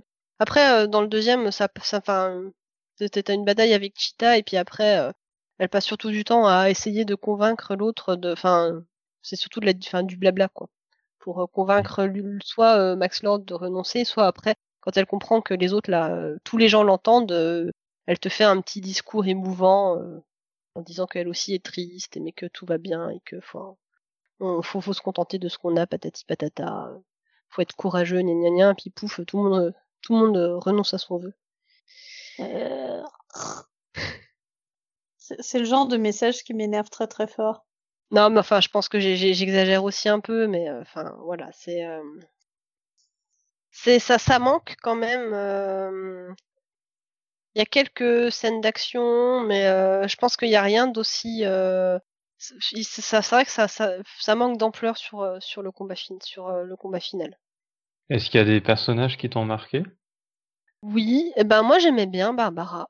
J'aimais bien, comment dire, j'aurais bien, enfin je pense qu'elle méritait pas ça ou qu'elle méritait une meilleure, comment dire, une meilleure conclusion ou une meilleure. Euh, parce que le, fait est qu'elle fasse le vœu d'être un peu plus comme Diana, euh, pourquoi pas, mais euh, elle aurait mérité d'avoir une, conclusion où elle se rend compte que, ben, en fait, elle a pas besoin de. Fin, ça, aurait pu marcher avec Diana d'ailleurs. Hein. Enfin, Diana lui disait que elle, l'appréciait pour ce qu'elle était et qu'elle n'avait pas besoin euh, d'être quelqu'un d'autre euh, pour euh, être appréciée des gens. Et en fait, on, le voit, enfin, on le voit pas tellement ce truc-là. Et j'aurais bien aimé euh, ça soit un peu plus, ça soit un peu plus appuyé et surtout qu'on les revoit, qu'on revoit l'après. Non, mais en plus, je suis en train de regarder à quoi elle ressemble l'actrice qui joue Barbara là. Enfin, c'est bon quoi. Euh. Non mais oui. en fait, elle, elle, elle est merde, pas elle, elle, est, elle, est pas présentée comme comme comme moche, hein, mais euh, c'est juste que, enfin vraiment, c'est le côté après, un peu corky, euh, pas sûr d'elle. Ouais, mais une femme comme ça, en fait, même à l'époque, elle a aucune raison de pas être sûre d'elle, quoi. Enfin, je dis pas que toutes les femmes canoniquement belles se sentent forcément sûres d'elle et tout, mais Visiblement, c'est une femme intelligente qui a fait des études, qui en plus correspond au, canon, au canon de beauté euh, de, de l'époque. Euh. Enfin, elle est mince, elle a les cheveux blonds, elle a les yeux bleus, euh, elle porte des grosses lunettes dégueulasses, mais bon, ça c'est son problème. Enfin, je veux dire. la mode dans les années 80. Oui, voilà, en plus. Enfin, c'est c'est un peu ridicule, quoi. Oui. un moment d'imaginer toujours systématiquement des personnages féminins qui ne sont pas au courant que oh là là elles sont belles en fait et que en fait oh là là euh, c'est plutôt il suffit juste qu'il y ait un homme qui lui dise et que mmh. alors bon c'est un film super récent donc euh, je suppose qu'il est visuellement euh, bien fait mais est-ce que la direction artistique est bien par exemple? Est-ce qu'il est beau visuellement? Ça peut aller j'ai bien aimé la première partie à Temiskira enfin comment dire j'aimais bien la la fin la photographie le décor euh, euh, comment dire les euh, les amazones euh. après pour le reste ben esthétique années 80 on en a un peu marre la nostalgie des années 80 c'était peut-être un peu moins je sais pas. C'est peut-être un peu moins pire que dans certains autres films peut-être que je, je, je, fais plus gaffe euh, ou au clin d'œil euh, des années 80 euh, pour ceux euh, qui ont la nostalgie des années 80. Enfin, il y a peut-être les deux qui jouent. Donc, mais oui, non, sinon. Après, il ouais, y avait quelques scènes rigolotes, le truc où c'est un peu le chaos dans la ville parce que tout le monde fait des vœux et et enfin tout le monde a des Porsche, il y a des animaux qui se baladent parce qu'il y en a un qui voulait une ferme. Enfin bref, il y a des trucs un peu rigolos comme ça, mais, mais voilà, c'est tout. D'accord. La musique, c'est comment? Bah, en fait, la musique m'a pas marqué. Euh, à part le thème euh, principal de Wonder Woman, euh, le truc qui fait. Je sais pas si vous voyez. Je pense que je le fais mal. Mais ouais, non, franchement, non, pour le coup, là, ça m'a. Y a, y a rien qui qui m'a qui m'a ouais non la musique bah enfin, après il y a rien qui m'a dit oh là là c'est moche hein, donc enfin je pense oubliable quoi D'accord. Est-ce que tu as autre chose à, à, rajouter sur ce film? Non, non, je pense que. Attends, est-ce que j'ai tout dit? Oui, je pense que j'ai tout dit. J'ai déjà bien assez ronchonné dessus. D'accord. Une, une, petite conclusion alors? Oui, alors euh, une fois quelqu'un m'a dit qu'il trouvait euh, Wonder Woman trop féministe et je cherche encore. ce qu'il y, qu'il y a trop féministe dedans. Et je comprends pourquoi euh, les mecs ont été autant énervés par Captain Marvel, du coup. Ouais, non, enfin franchement, Wonder Woman, c'est c'est vrai, que pour le coup, c'est le film où ben on vous met une héroïne, mais on fait pas trop d'efforts. euh. Puis en- encore, c'est enfin c'est réalisé par une réalisatrice, donc euh, Ah bah ça veut pas forcément dire qu'elle oui, après, ça veut pas forcément hein. dire que c'est bien, hein, mais euh, mais enfin, je trouve que franchement, il, il, il rate quand même beaucoup de trucs, hein, euh, parce que tout le personnage, enfin, dans ces deux films, tout le personnage de Wonder Woman se construit, se définit et tourne autour de Chris Pine. Enfin, enfin, faut qu'elle ait besoin d'un mec pour euh, pour exister, pour, euh, enfin, pour la faire avancer, pour euh, et Puis genre en 30 ans, elle a pas fait son deuil quoi. Bah non, non, non, non, mais non, en plus c'est toute l'histoire. Enfin, ça pour le coup, c'est toute l'histoire du film. En 40 ans, c'est, c'est, elle se sent seule, elle, enfin, elle sort pas. Tu vois que quand elle va dîner avec Barbara, c'est, je crois que c'est- en fait, t'as tout le début du film où tu la vois tout le temps toute seule, qui mange toute seule, qui va au resto toute seule, machin. Et euh, quand euh, elle dîne avec Barbara, ça, ça fait un enfin, ça, ça, ça fait en mode, de, oh là là, euh, enfin, genre gros changement quoi. Où tu te dis, bah bien, elle va se faire une copine, euh, ça va la changer, enfin toi, genre, elle va sortir du truc. Et ben non, parce qu'elle fait le vœu de retrouver Chris Pine, elle retrouve Chris Pine, quoi. Et ouais, non, c'est c'est vrai que là, pour le coup, c'est tout le propos. Enfin, je trouve que c'est ouais, c'est pas très bien. C'est tout, le propos du film, c'est pas très bien amené. Et, euh, euh, ouais, franchement, euh, enfin, en 40 ans, elle aurait pu, elle aurait pu passer à autre chose, quoi. Elle aurait pu faire son deuil et elle aurait dû, parce que de toute façon, je veux dire, à quoi elle sert? Pas comme si elle était mortelle et que ben Chris Pine, enfin le fait qu'il soit mort euh, jeune euh, soit de manière inattendue, je veux dire c'est quelque chose auquel en, en côtoyant des mortels elle doit s'attendre, enfin. Mais enfin voilà, c'est vrai que le côté, euh, ce, enfin ce besoin euh, du, d'avoir autant de- d'un besoin d'un regard masculin pour définir le personnage, c'est euh, chiant. Mm, mm, mm. Voilà. Donc euh, voilà, Wonder Woman, ben pff, comme le premier, hein, euh, c'est bif bof. Hein, euh. Ouais, ça, pour le coup, ça fait pas rêver. Hein. Non. Ah bah non, là, je- voir, bah écoute, je- je, je le verrai pas. Là, là, là, je suis totalement en, en, en contre. euh, j'ai j'ai repris en contre-pied euh, la, la première partie de la première partie de l'émission. Hein. Bon. Eh bien, du coup, je, je pense qu'on va, pas, on va passer à Thierry, j'imagine. Mm. Tu vas nous parler de quoi aujourd'hui, Thierry? Alors, de la série animée euh, Hellsing Ultimate, et probablement un peu de la première série animée Hellsing et du manga dont euh, les deux sont adaptés, parce que je pourrais pas m'en empêcher, je pense. Ok. De quoi ça parle? Alors, on suit l'histoire de la fondation Helsing. Donc, c'est une, euh, organisation anglaise euh, secrète euh, dédiée à la traque et la destruction des, morts vivants sur le territoire du Royaume-Uni. L'arme la plus puissante de cette fondation pour sa mission, c'est un, un vampire extrêmement puissant qui s'appelle Alucard et qui est entre guillemets apprivoisé ou dressé, qui a été soumis par un lord euh, anglais euh, pendant la, à l'époque de la Première Guerre mondiale, je crois. Quelque chose Et comme ça. Et qui se transmet du coup dans la famille qui, qui est à la tête de cette fondation. Quand tu dis apprivoisé, c'est qu'il a, il a un, ca- un caractère et une façon de se conduire très animal ou euh, enfin c'est un personnage qui a qui a une oui et non. profondeur un Il- peu plus humaine est- quand même? Oui, il est, il est intelligent, quoi. Il est intelligent, Hmm. Mais euh, il a quand même une, une forte composante animale, quand même. Mais euh, euh, pas forcément comme on pourrait le penser. Mais euh, il a un espèce de chien monstrueux. C'est le chien des Baskerville, euh, d'ailleurs, euh, à l'intérieur de lui, par exemple, et qui peut invoquer, euh, faire des choses comme ça. Et du coup, il est assez lié à ça. Mais voilà, il va pas chercher un os si on lui envoie, quoi. Hmm. Ça me fait un peu penser au toutou des enfers dans Black Butler, qui se transforme en homme de temps en temps quand il est content. Et... Enfin bon, bref. Euh, peut-être un gros loup de temps en temps. de, de Et donc dans le premier épisode, en fait, il est envoyé euh, dans une mission pour, pour vaincre un, un vampire qui... Euh... Enfin, c'est un prêtre qui a été transformé en vampire et qui amusé à, tra- à transformer en zombie tous ses paroissiens. Et donc il doit le, il doit le détruire, sauf qu'en fait, au moment où il arrive face à lui, donc évidemment la police euh, a envoyé des, des gens euh, contre ce vampire. Et normalement, alors dans l'histoire, ils sont censés savoir qu'il faut faire appel à la fondation, mais comme c'est un peu des andouilles, ils ont quand même envoyé des, des hommes là-bas. Et donc euh, Integral, qui est la, bah, la, dirigeante de la fondation, euh, les engueule un peu quoi, en disant vous savez très bien qu'il faut faire appel à nous, euh, machin.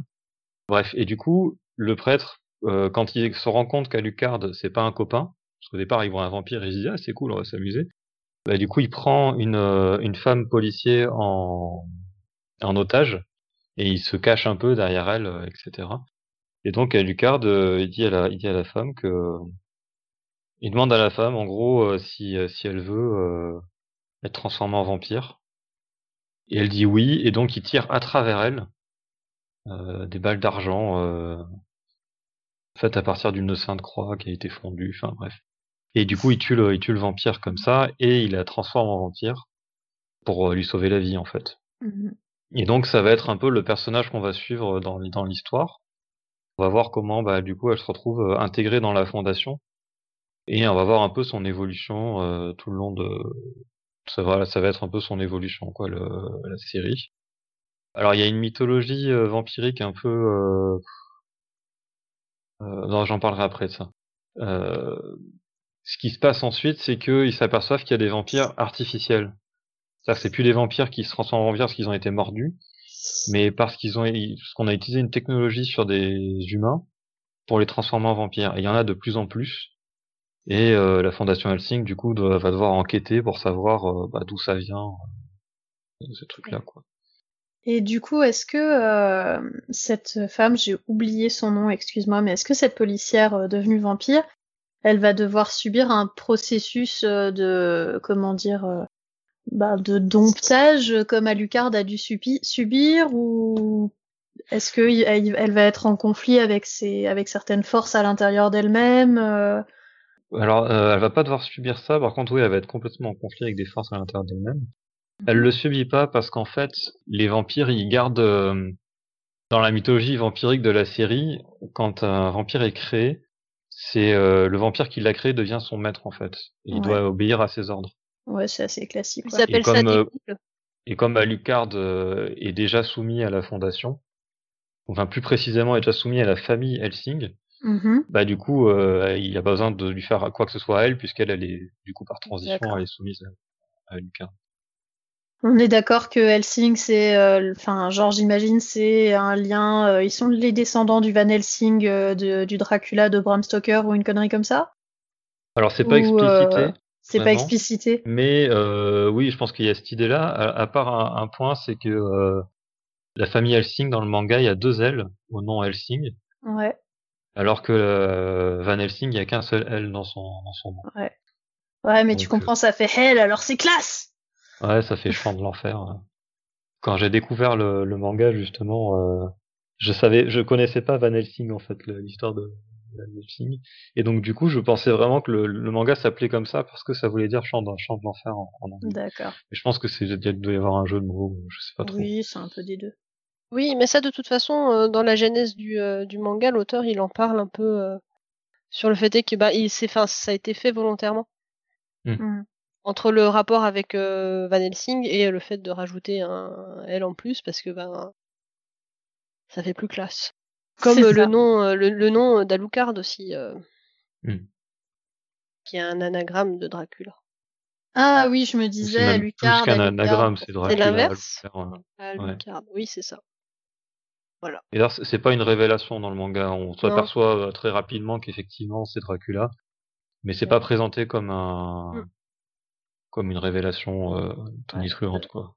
Ouais, bah, en fait, Dracula, on genre euh, Vlad Tepes, machin, machin, Oui. ou juste. euh, Oui. Non, euh, et il il en fait, le, le manga joue un peu sur, sur toute la, la mythologie autour de Dracula et Van Helsing. Après, voilà, ils ont un peu, euh, enfin, ils sont un peu partis dans des trucs un peu, euh, comment dire, ils ont réarrangé ça. Mais c'est vrai que quand, quand tu découvres un peu, euh, Je crois qu'à un moment, dans une des formes de d'Alucard, tu le vois en armure ou quelque chose comme ça, où tu vois. Et du coup, tu là, c'est là que tu vois un peu le rapport avec Vlad Tepes aussi. Hmm.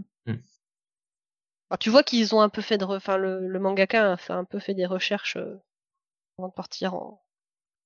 Ouais, après, euh, j'ai en- envie de dire, il a, il, truc, quoi. il a fait, il a fait au, aux trucs mythologiques occidentaux ce que nous on peut faire aux trucs mythologiques orientaux, quoi. Oui, et, et bah, oui, et puis C'est bonne amusé. guerre, hein, c'est de bonne guerre. C'est de bonne guerre. Hmm. Est-ce que tu as aimé Alors oui, alors euh, c'est un peu particulier parce que du coup je l'ai vu pour la première fois il y a quelques semaines, mais en fait la nostalgie joue beaucoup parce que euh, euh, donc pour expliquer, il y a en fait c'est la deuxième série animée adaptée du manga. Il y a eu une première série animée avant qui est euh, qui est plus ancienne, euh, beaucoup plus ancienne. Et en fait du coup c'est un ami du lycée qui m'avait fait découvrir la première série animée. Donc c'était au lycée, ça date ça fait plus de dix ans. Et, euh, et donc euh, j'aimais beaucoup cette série. Donc euh, là c'est c'est une réadaptation qui est beaucoup plus fidèle au manga parce que la série animée de, de première, elle adaptait en gros les deux premiers volumes et après elle inventait complètement la suite. Mhm. Et voilà. Et donc euh, donc voilà, bah moi j'ai- j'aimais bien quoi. C'était gore. euh, les personnages principaux étaient pas des gamins qui hurlent tout le temps, donc ça m'avait bien plu. C'est vrai que ça change. Je pense que ça, parce que du coup, bah, c'était pas un shonen. Et je crois que jusqu'à présent, les mangas que j'avais dû voir, c'était des shonen. Et là, c'était la première fois que je voyais un seinen, en fait. Mhm. Et donc, ça m'avait, ça m'avait bien marqué. J'étais, euh, j'étais pas mal fan euh, du manga.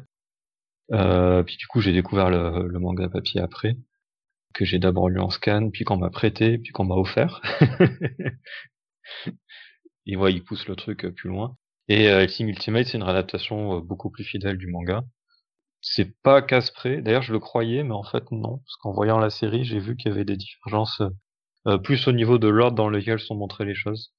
Mais Mhm. euh, mais sinon, ouais, c'est très très fidèle.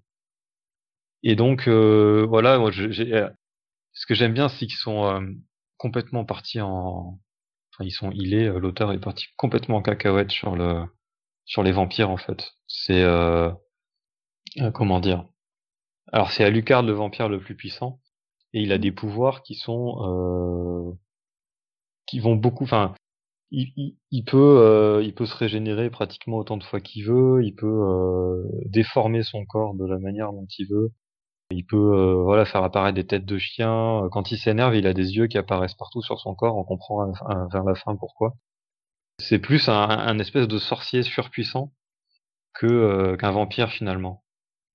Le, le lien principal qu'il a avec le fait d'être un vampire, c'est qu'il boit du sang, mais euh, finalement le reste c'est plus vraiment euh, ouais un, un super sorcier de la mort,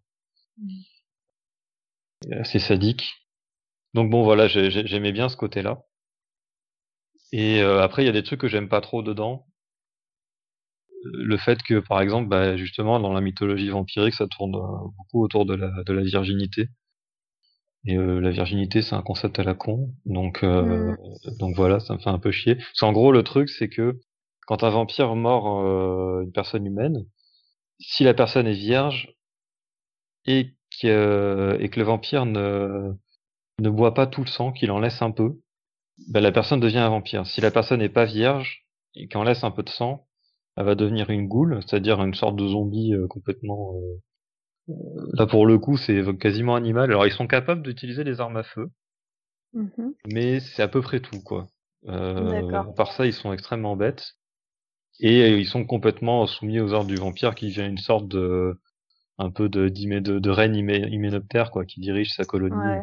C'est un, Euh, un liche. Un liche, c'est plus classe qu'une reine hyménoptère, peut-être. Ouais.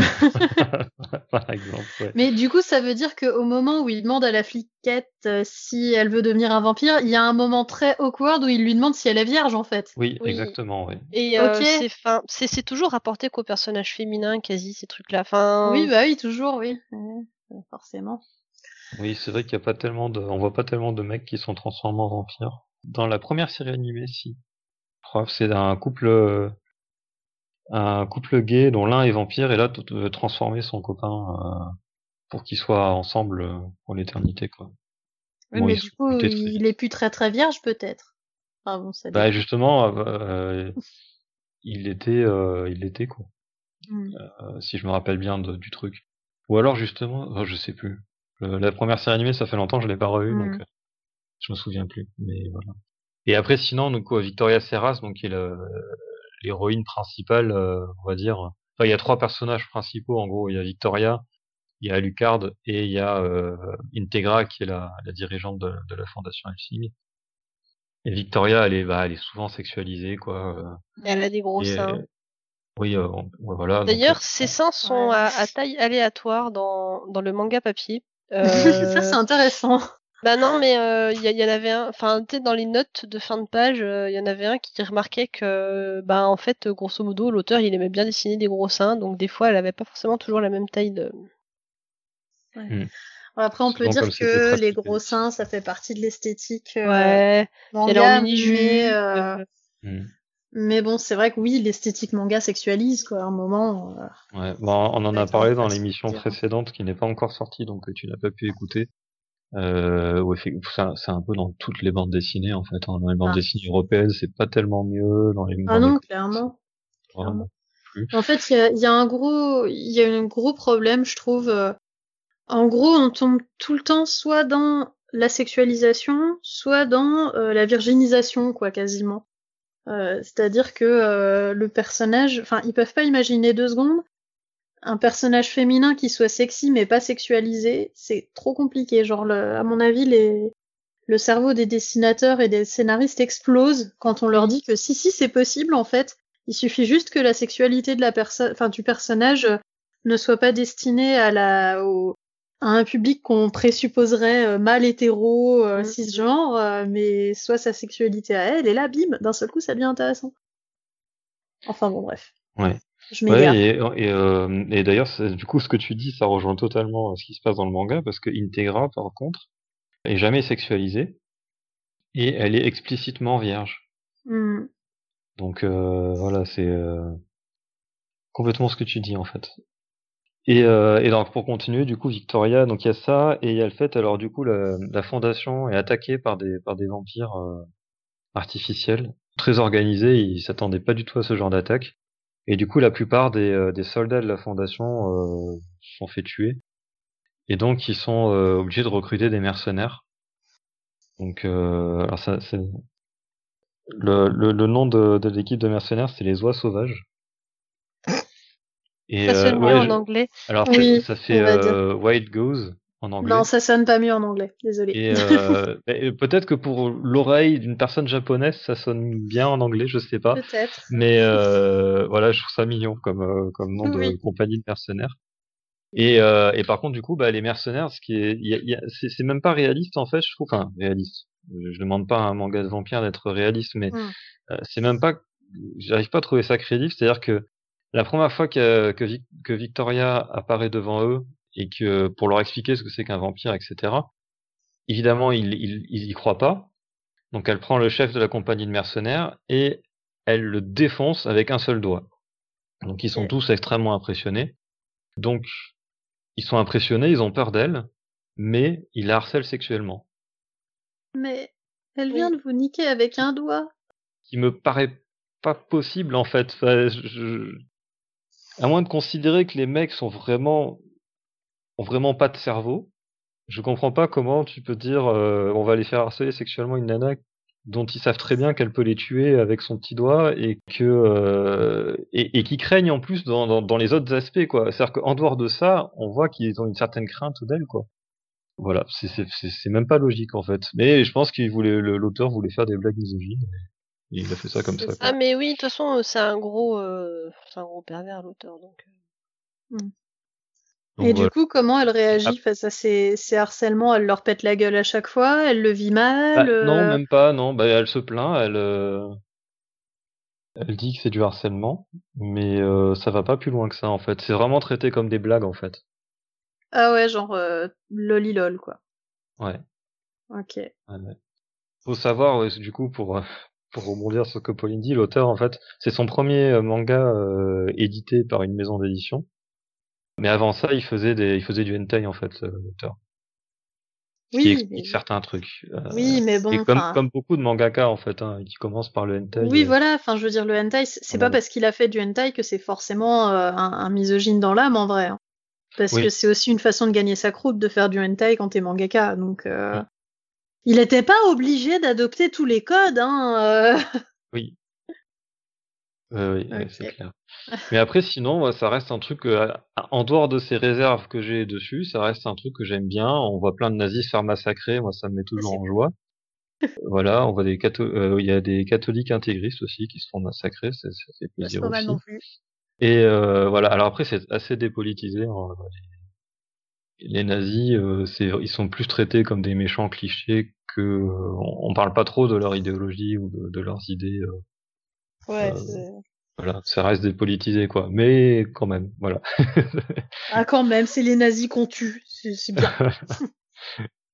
Est-ce que ça aborde des thèmes euh, particuliers? Tout ça. Euh, alors, euh, pas tellement, pas forcément des thèmes qui sont parlants. Euh, vraiment, je regarde surtout parce que c'est gore, hein, on va pas se mentir. Mais euh, il y a un truc quand même, c'est le, le petit rappel euh, assez régulier que le Vatican a collaboré avec le parti nazi et avec l'Allemagne nazie. Et voilà, je trouve ça toujours sympa à rappeler, quoi. Voilà, c'est. effectivement, ça, ça se tient. c'est un intérêt. Et est-ce qu'il y a des personnages qui t'ont marqué particulièrement, euh, en bien ou en mal d'ailleurs? Oui, alors bah il y a, y a Integra Wingate Helsing, Lady Integra Wingate Helsing, euh, pour être précis, donc qui est la, la dirigeante euh, Helsing et qui est l'héritière en fait de la, de la famille Helsing. Et qui qui euh, voilà en dehors de- du truc euh, voilà du délire sur le fait qu'elle est vierge et que voilà, mais sinon elle elle pète la classe, Euh, c'est vraiment c'est c'est une grande dirigeante, elle a un sang-froid euh, incroyable. Elle est extrêmement sûre d'elle et ce que j'aime bien c'est c'est que elle est tellement sûre d'elle que ça déstabilise les gens en, en face d'elle en fait euh, qui Mhm. sont euh, euh, presque paralysés par son assurance.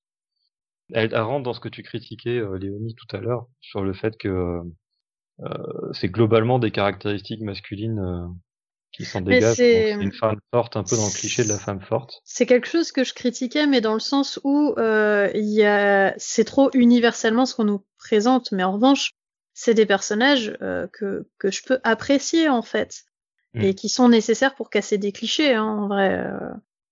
juste, j'aimerais bien qu'on n'ait pas que ça. C'était surtout le ça que je c'est le disais. manque de diversité. Ouais. Voilà. C'est Et il y a, il y a... c'est même récurrent. Ouais. Ouais, ouais.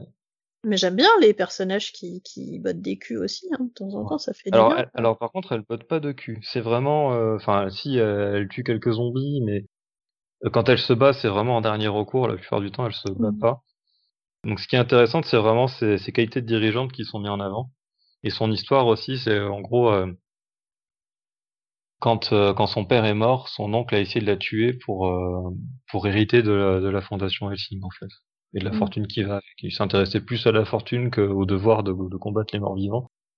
Et en fait, c'est comme ça que, parce qu'en gros, Alucard, il est resté assez longtemps euh, enfermé dans un cachot. Parce que euh, il n'avait pas d'utilité à ce moment-là, je suppose, et c'était un peu la, la carte à jouer en dernier recours, ou ce genre Et- de choses. Et il l'a en bien fait- vécu d'être enfermé dans un cachot comme ça vraiment longtemps? Enfin, genre il, Ben, a, il a pas un euh, petit peu les nerfs? Il, non, pas trop, mais euh, en même temps, il peut pas vraiment avoir les nerfs, euh, si je comprends bien euh, le principe du truc. Mais vu que c'est pas la même personne qui l'a enfermé et c'est pas la même personne qui le libère, finalement, ça, je pense que ça passe bien. Ouais. Et, euh, et donc elle, elle sait où il est. Elle sait pas exactement ce qu'elle va trouver dans ce cachot, mais elle sait que si un jour elle est dans la merde, il faut qu'elle aille là. Ok. Et donc son oncle amène des hommes de main pour essayer de la tuer, alors qu'elle est gamine, elle a, je sais pas, elle a 8 ans quoi. Et, euh, et elle tombe devant ce vampire et euh, en fait, euh, elle lui garde, je sais plus ce qu'il lui pose comme question. Et c'est euh, alors il est enchaîné par des espèces de sorts, on sait pas trop exactement comment ça marche, c'est pas trop détaillé dans la série à la, famille, mais euh, la manière qu'elle a de réagir, euh, où elle réagit vraiment, elle montre du courage quoi et de et de nouveau cette assurance un peu inébranlable qu'elle a tout le temps, fait que au-delà de ça, il a il a du respect pour elle en fait. Il est Au-delà de ce qu'il soumet, il a un vrai respect pour la personne qu'elle est et il est, il est ok pour bosser pour elle en fait. Voilà, c'est ça, exactement. Et, euh, Et puis aussi, je pense que le fait qu'elle ait amené des mecs euh, tout près pour, pour qu'ils les bouffent à sa sortie du cachot, euh, je l'appréciais aussi. ah bah, la reconnaissance du ventre. c'est ça. Et oui, alors du coup, elle se bat vraiment pas souvent, et il y a des scènes vraiment géniales où elle se retrouve encerclée par des ennemis qui veulent la tuer, et elle, elle les regarde, elle les, elle les met au défi, elle s'allume un cigare, euh, et en gros, euh, c'est euh, bah, non, non, vous allez pas me tuer, quoi. Hmm. Sauf qu'elle a aucun pouvoir, elle est toute seule, Alucard n'est pas là. Ah ouais, elle y va au c'est pas culot. grave. Elle, elle- voilà, elle, y va au culot, elle y va à l'assurance, elle a son cette espèce de son, son espèce de noblesse anglaise euh, qui qui euh, qui rayonne autour d'elle comme ça. Et voilà, alors elle est sauvée par Integra, euh, par euh, par Victoria qui arrive à ce moment-là, euh, pas longtemps après. Mais euh, mais pendant un moment, ses ennemis, ce qui est génial, c'est qu'ils veulent. alors il y en a qui veulent la tuer, il y en a qui veulent la capturer, ils sont pas trop d'accord entre eux. Et et en fait, elle les par la parole, elle leur donne limite des ordres. Et en fait, elle leur laisse pas trop le choix. Et finalement, au lieu de faire ça, ils vont l'escorter jusqu'à l'endroit où elle voulait aller. bah oui, c'est vachement mieux. Ce qui est absolument génial, quoi. Et elle les Ouais, j'aime bien l'idée. euh, Par son charisme. et c'est, euh, c'est fabuleux. Elle est géniale pour ça. Et voilà, il y a deux, trois moments où on les voit se battre contre, euh, où elle se fait attaquer par une goule, par exemple, et, elle la coupe en deux à coups de sabre. Mais c'est vraiment pas ça qui la caractérise, quoi. C'est pas son, c'est pas Mhm. son de combat. Et il y a un passage aussi qui est sympa parce que c'est le seul moment où elle est pas euh, purement euh, virile, quoi, dans son, dans son personnage. C'est euh, pendant que la fondation est attaquée, Victoria, du coup, justement, euh, ce qu'on disait, c'est que elle, elle lutte contre sa condition vampirique, en fait. Mhm. Quand, euh, quand elle est proche du sang, elle commence à perdre un peu son sa retenue, ou euh, elle, elle sent qu'il y a cette soif de sang un peu euh, bestiale, quoi, qui lui arrive, et elle essaye de... Elle n'arrive pas à contrôler ça, quoi. Elle n'arrive pas à se lâcher un petit peu. C'est soit elle lâche tout, soit elle lâche rien, elle n'arrive pas avec ça. Et ça, ça la terrifie, quoi. Et donc, il y a un moment donné où elle se retrouve euh, encerclée par des ghouls qui commencent à, à vouloir la bouffer, quoi. Et donc là, ça réveille complètement son côté euh, vampirique, et euh, elle se met en- dans une espèce, en mode un peu comme un berserker, euh, elle se met à tout défoncer autour d'elle. Et quand il y a plus de ghouls, Integra est pas très loin, et en fait, elle va vers elle, et elle lui fait un câlin, elle la ceinture, et, euh, et c'est ça qui l'arrête, en fait. C'est ça qui l'a fait sortir de, de sa transe vampirique. Donc elle fait quand même des trucs. Euh, alors souvent c'est un cliché, souvent avec les personnages féminins, t'as toujours un personnage masculin incontrôlable et t'as euh, le perso féminin qui sert à, à le sauver. Dans, dans les Marvel, t'as ça avec Hulk et, euh, et euh, Black Oui, Widow. oui, oui, ouais, tout à fait. ouais. Euh, c'est peut-être pas Black Widow, mais bon, une nana. Euh, j'ai vu Si, ça si, encore il y a pas longtemps. Si, si, c'est Black Widow. J'ai vu ça il y a pas longtemps. Dans quoi? Ah bah c'est dans La Roue du Temps que je suis en train de lire aussi, où euh, il y, a, il y a le même genre de, de trope, on va dire. Et là, du Ah, coup, c'est voilà, ça, ça, ça change un peu parce que c'est une femme, du coup, qui, qui était Oui. incontrôlable et qu'elle arrête. Oui, là il y a un aspect plus sororal finalement euh, Mm. entre les deux, quoi. Ouais. Euh, oui, bah d'ailleurs, il y a, il y a plein de passages entre Integra et, et Victoria qui sont vachement sympas. Bah, euh, la première fois que Victoria accepte de boire du sang, parce que du coup plusieurs fois elle essaye. Alors ils ont du sang dans des comme euh, dans, dans des sachets euh, cliniques là pour pour en boire et elle n'y arrive pas quoi quand elle approche le, le, le sang ça la et en fait Integra le moyen qu'elle trouve pour que Victoria boive du sang c'est qu'elle s'entaille son doigt elle lui tend son doigt et elle lui dit je t'ordonne je suis ta maîtresse je t'ordonne de boire mon sang et c'est comme ça qu'elle arrive à faire boire euh, Victoria et Victoria comme elle est euh, bah, pareil euh, soumise un peu au charisme d'Integra elle arrive à garder le contrôle et à boire le sang doucement et à pas euh, voilà il y a, des scènes comme ça entre elles qui sont qui sont assez sympas D'accord. Ouais, effectivement, c'est vraiment c'est intéressant, je trouve, comme réécriture, mine de rien. Mm. Euh, Est-ce qu'il y a un autre passage en particulier dont tu as envie de parler? Oui alors il y a c'est pas tellement enfin c'est un passage mais c'est plus pour l'image c'est euh, donc là je suis obligé de raconter la suite euh, en fait du coup c'est des donc c'est des nazis qui qui créent des vampires artificiellement et ils se créent une armée de vampires et ils vont dans des ballons dirigeables envahir Londres. Et c'est génial, des vampires nazis en ballon dirigeable. Perso, je trouve ça génial. donc, bref, continuons. Et donc, du coup, ils envahissent Londres avec une armée de vampires et de, et de zombies. Et euh, évidemment, ils ont trouvé un plan pour attirer Alucard à l'extérieur de Londres et à l'extérieur même de l'Angleterre euh, sur un bateau euh, incontrôlable. Et donc, pendant longtemps, et c'est les moments où elle se retrouve face à des ennemis, à Integra, etc., c'est dans ces moments-là, en fait. Et donc voilà, elle résiste à sa façon, etc. Et Alucard lui trouve un moyen d'arriver à Londres. Il arrive après que la bataille ait commencé depuis longtemps. Et en fait, euh, il arrive sur Londres et il relâche tout, toutes les personnes qu'il a dévorées et qu'il a gardées à l'intérieur de lui. Oula. Et c'est pour ça qu'en fait, il a plein d'yeux qui apparaissent sur son corps quand il s'énerve. En fait, c'est les yeux des gens qu'il a mangés. Ouais, c'est ça. Les gens qu'il a mangés, en fait, il les a absorbés et ils sont en lui et ils sont, c'est un peu ses esclaves, mais à l'intérieur de lui, quoi. Et c'est comme ça qu'il se régénère et c'est comme ça qu'il utilise la plupart de ses pouvoirs. Et quand il, quand il, quand il mange un vampire qui a un pouvoir spécial, il s'approprie son pouvoir, etc. Et, voilà, on, l'apprend comme ça. Et donc, en fait, il relâche tout ce qu'il a à l'intérieur de lui. Et c'est une armée immense. Bah, il y a son armée de, de quand il était euh, là de justement, qui sort.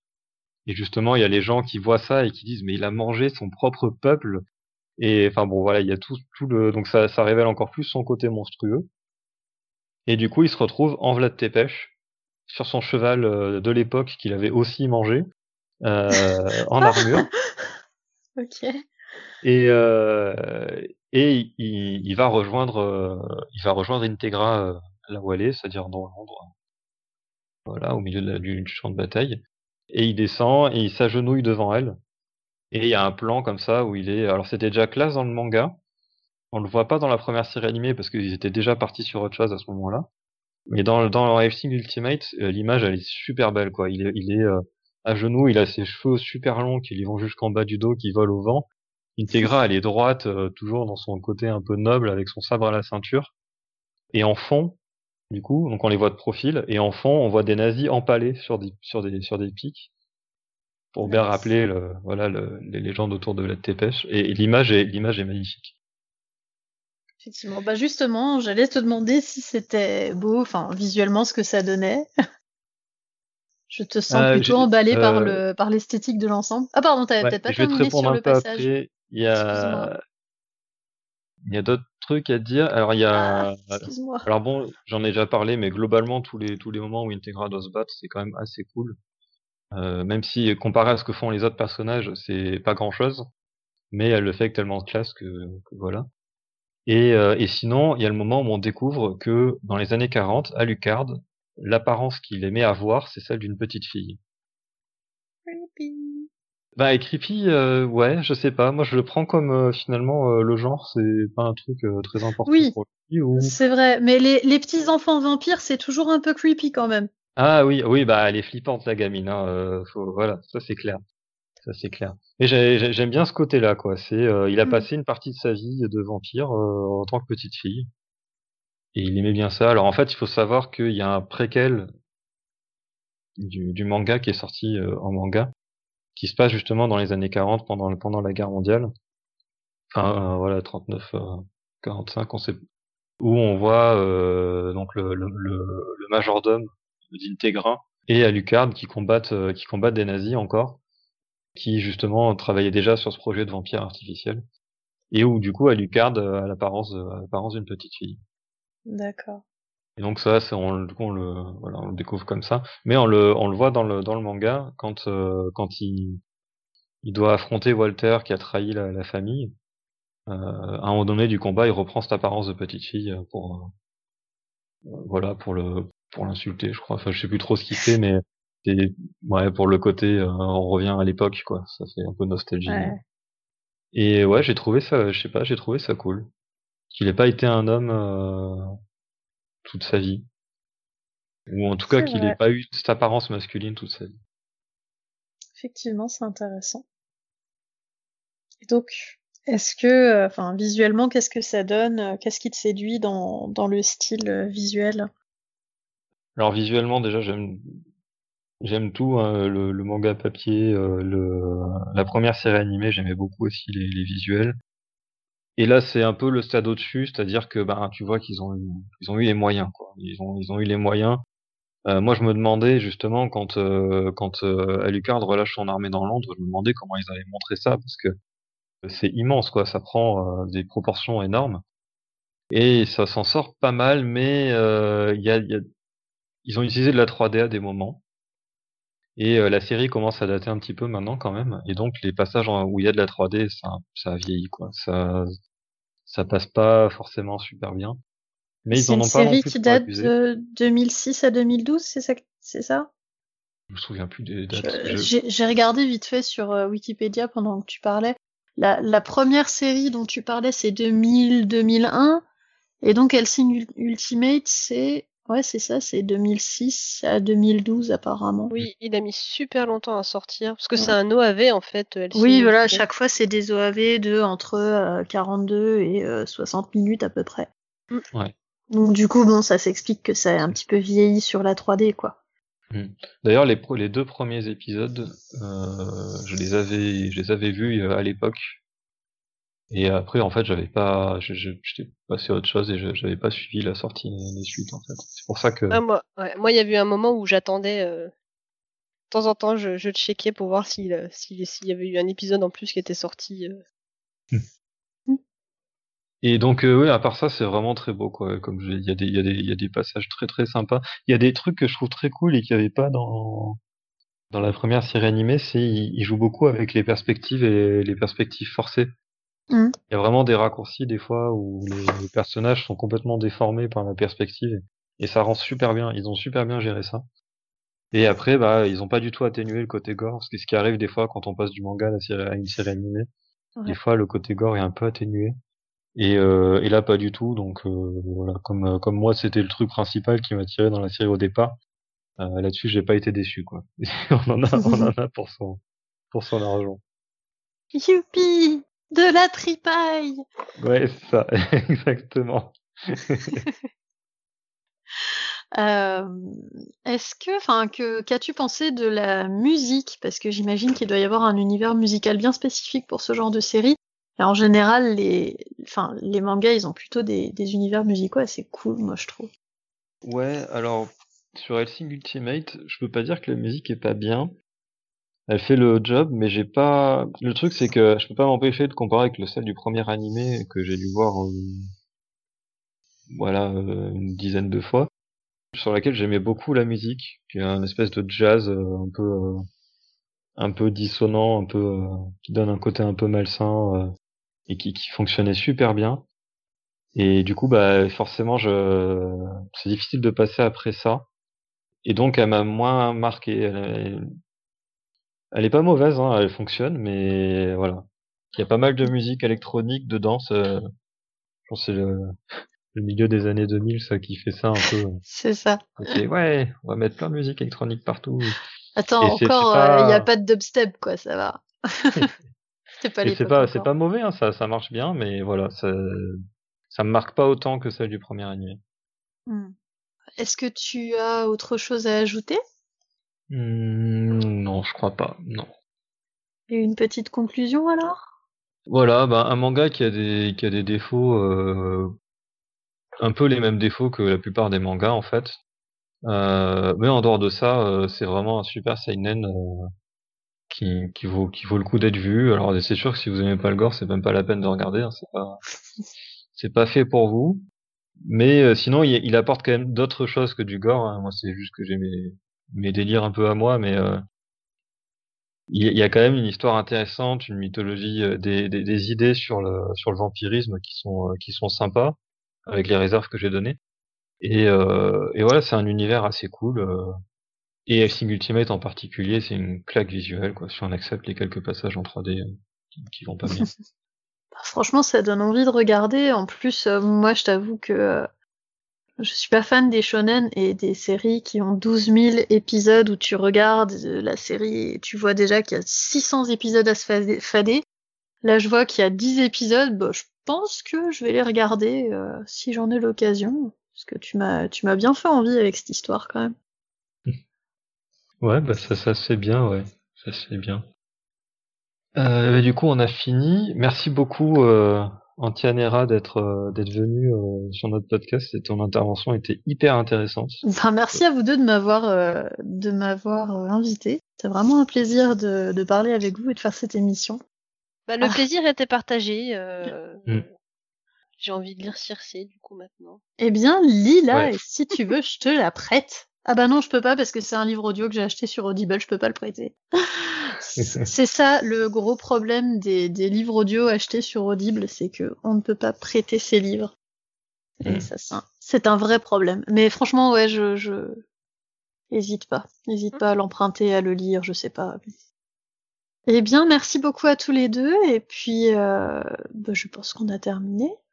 Oui, oui. Alors, n'hésitez pas à aller voir euh, ce que fait euh, la Blérelle en colère. C'est super bien, c'est euh, intéressant et c'est important aussi.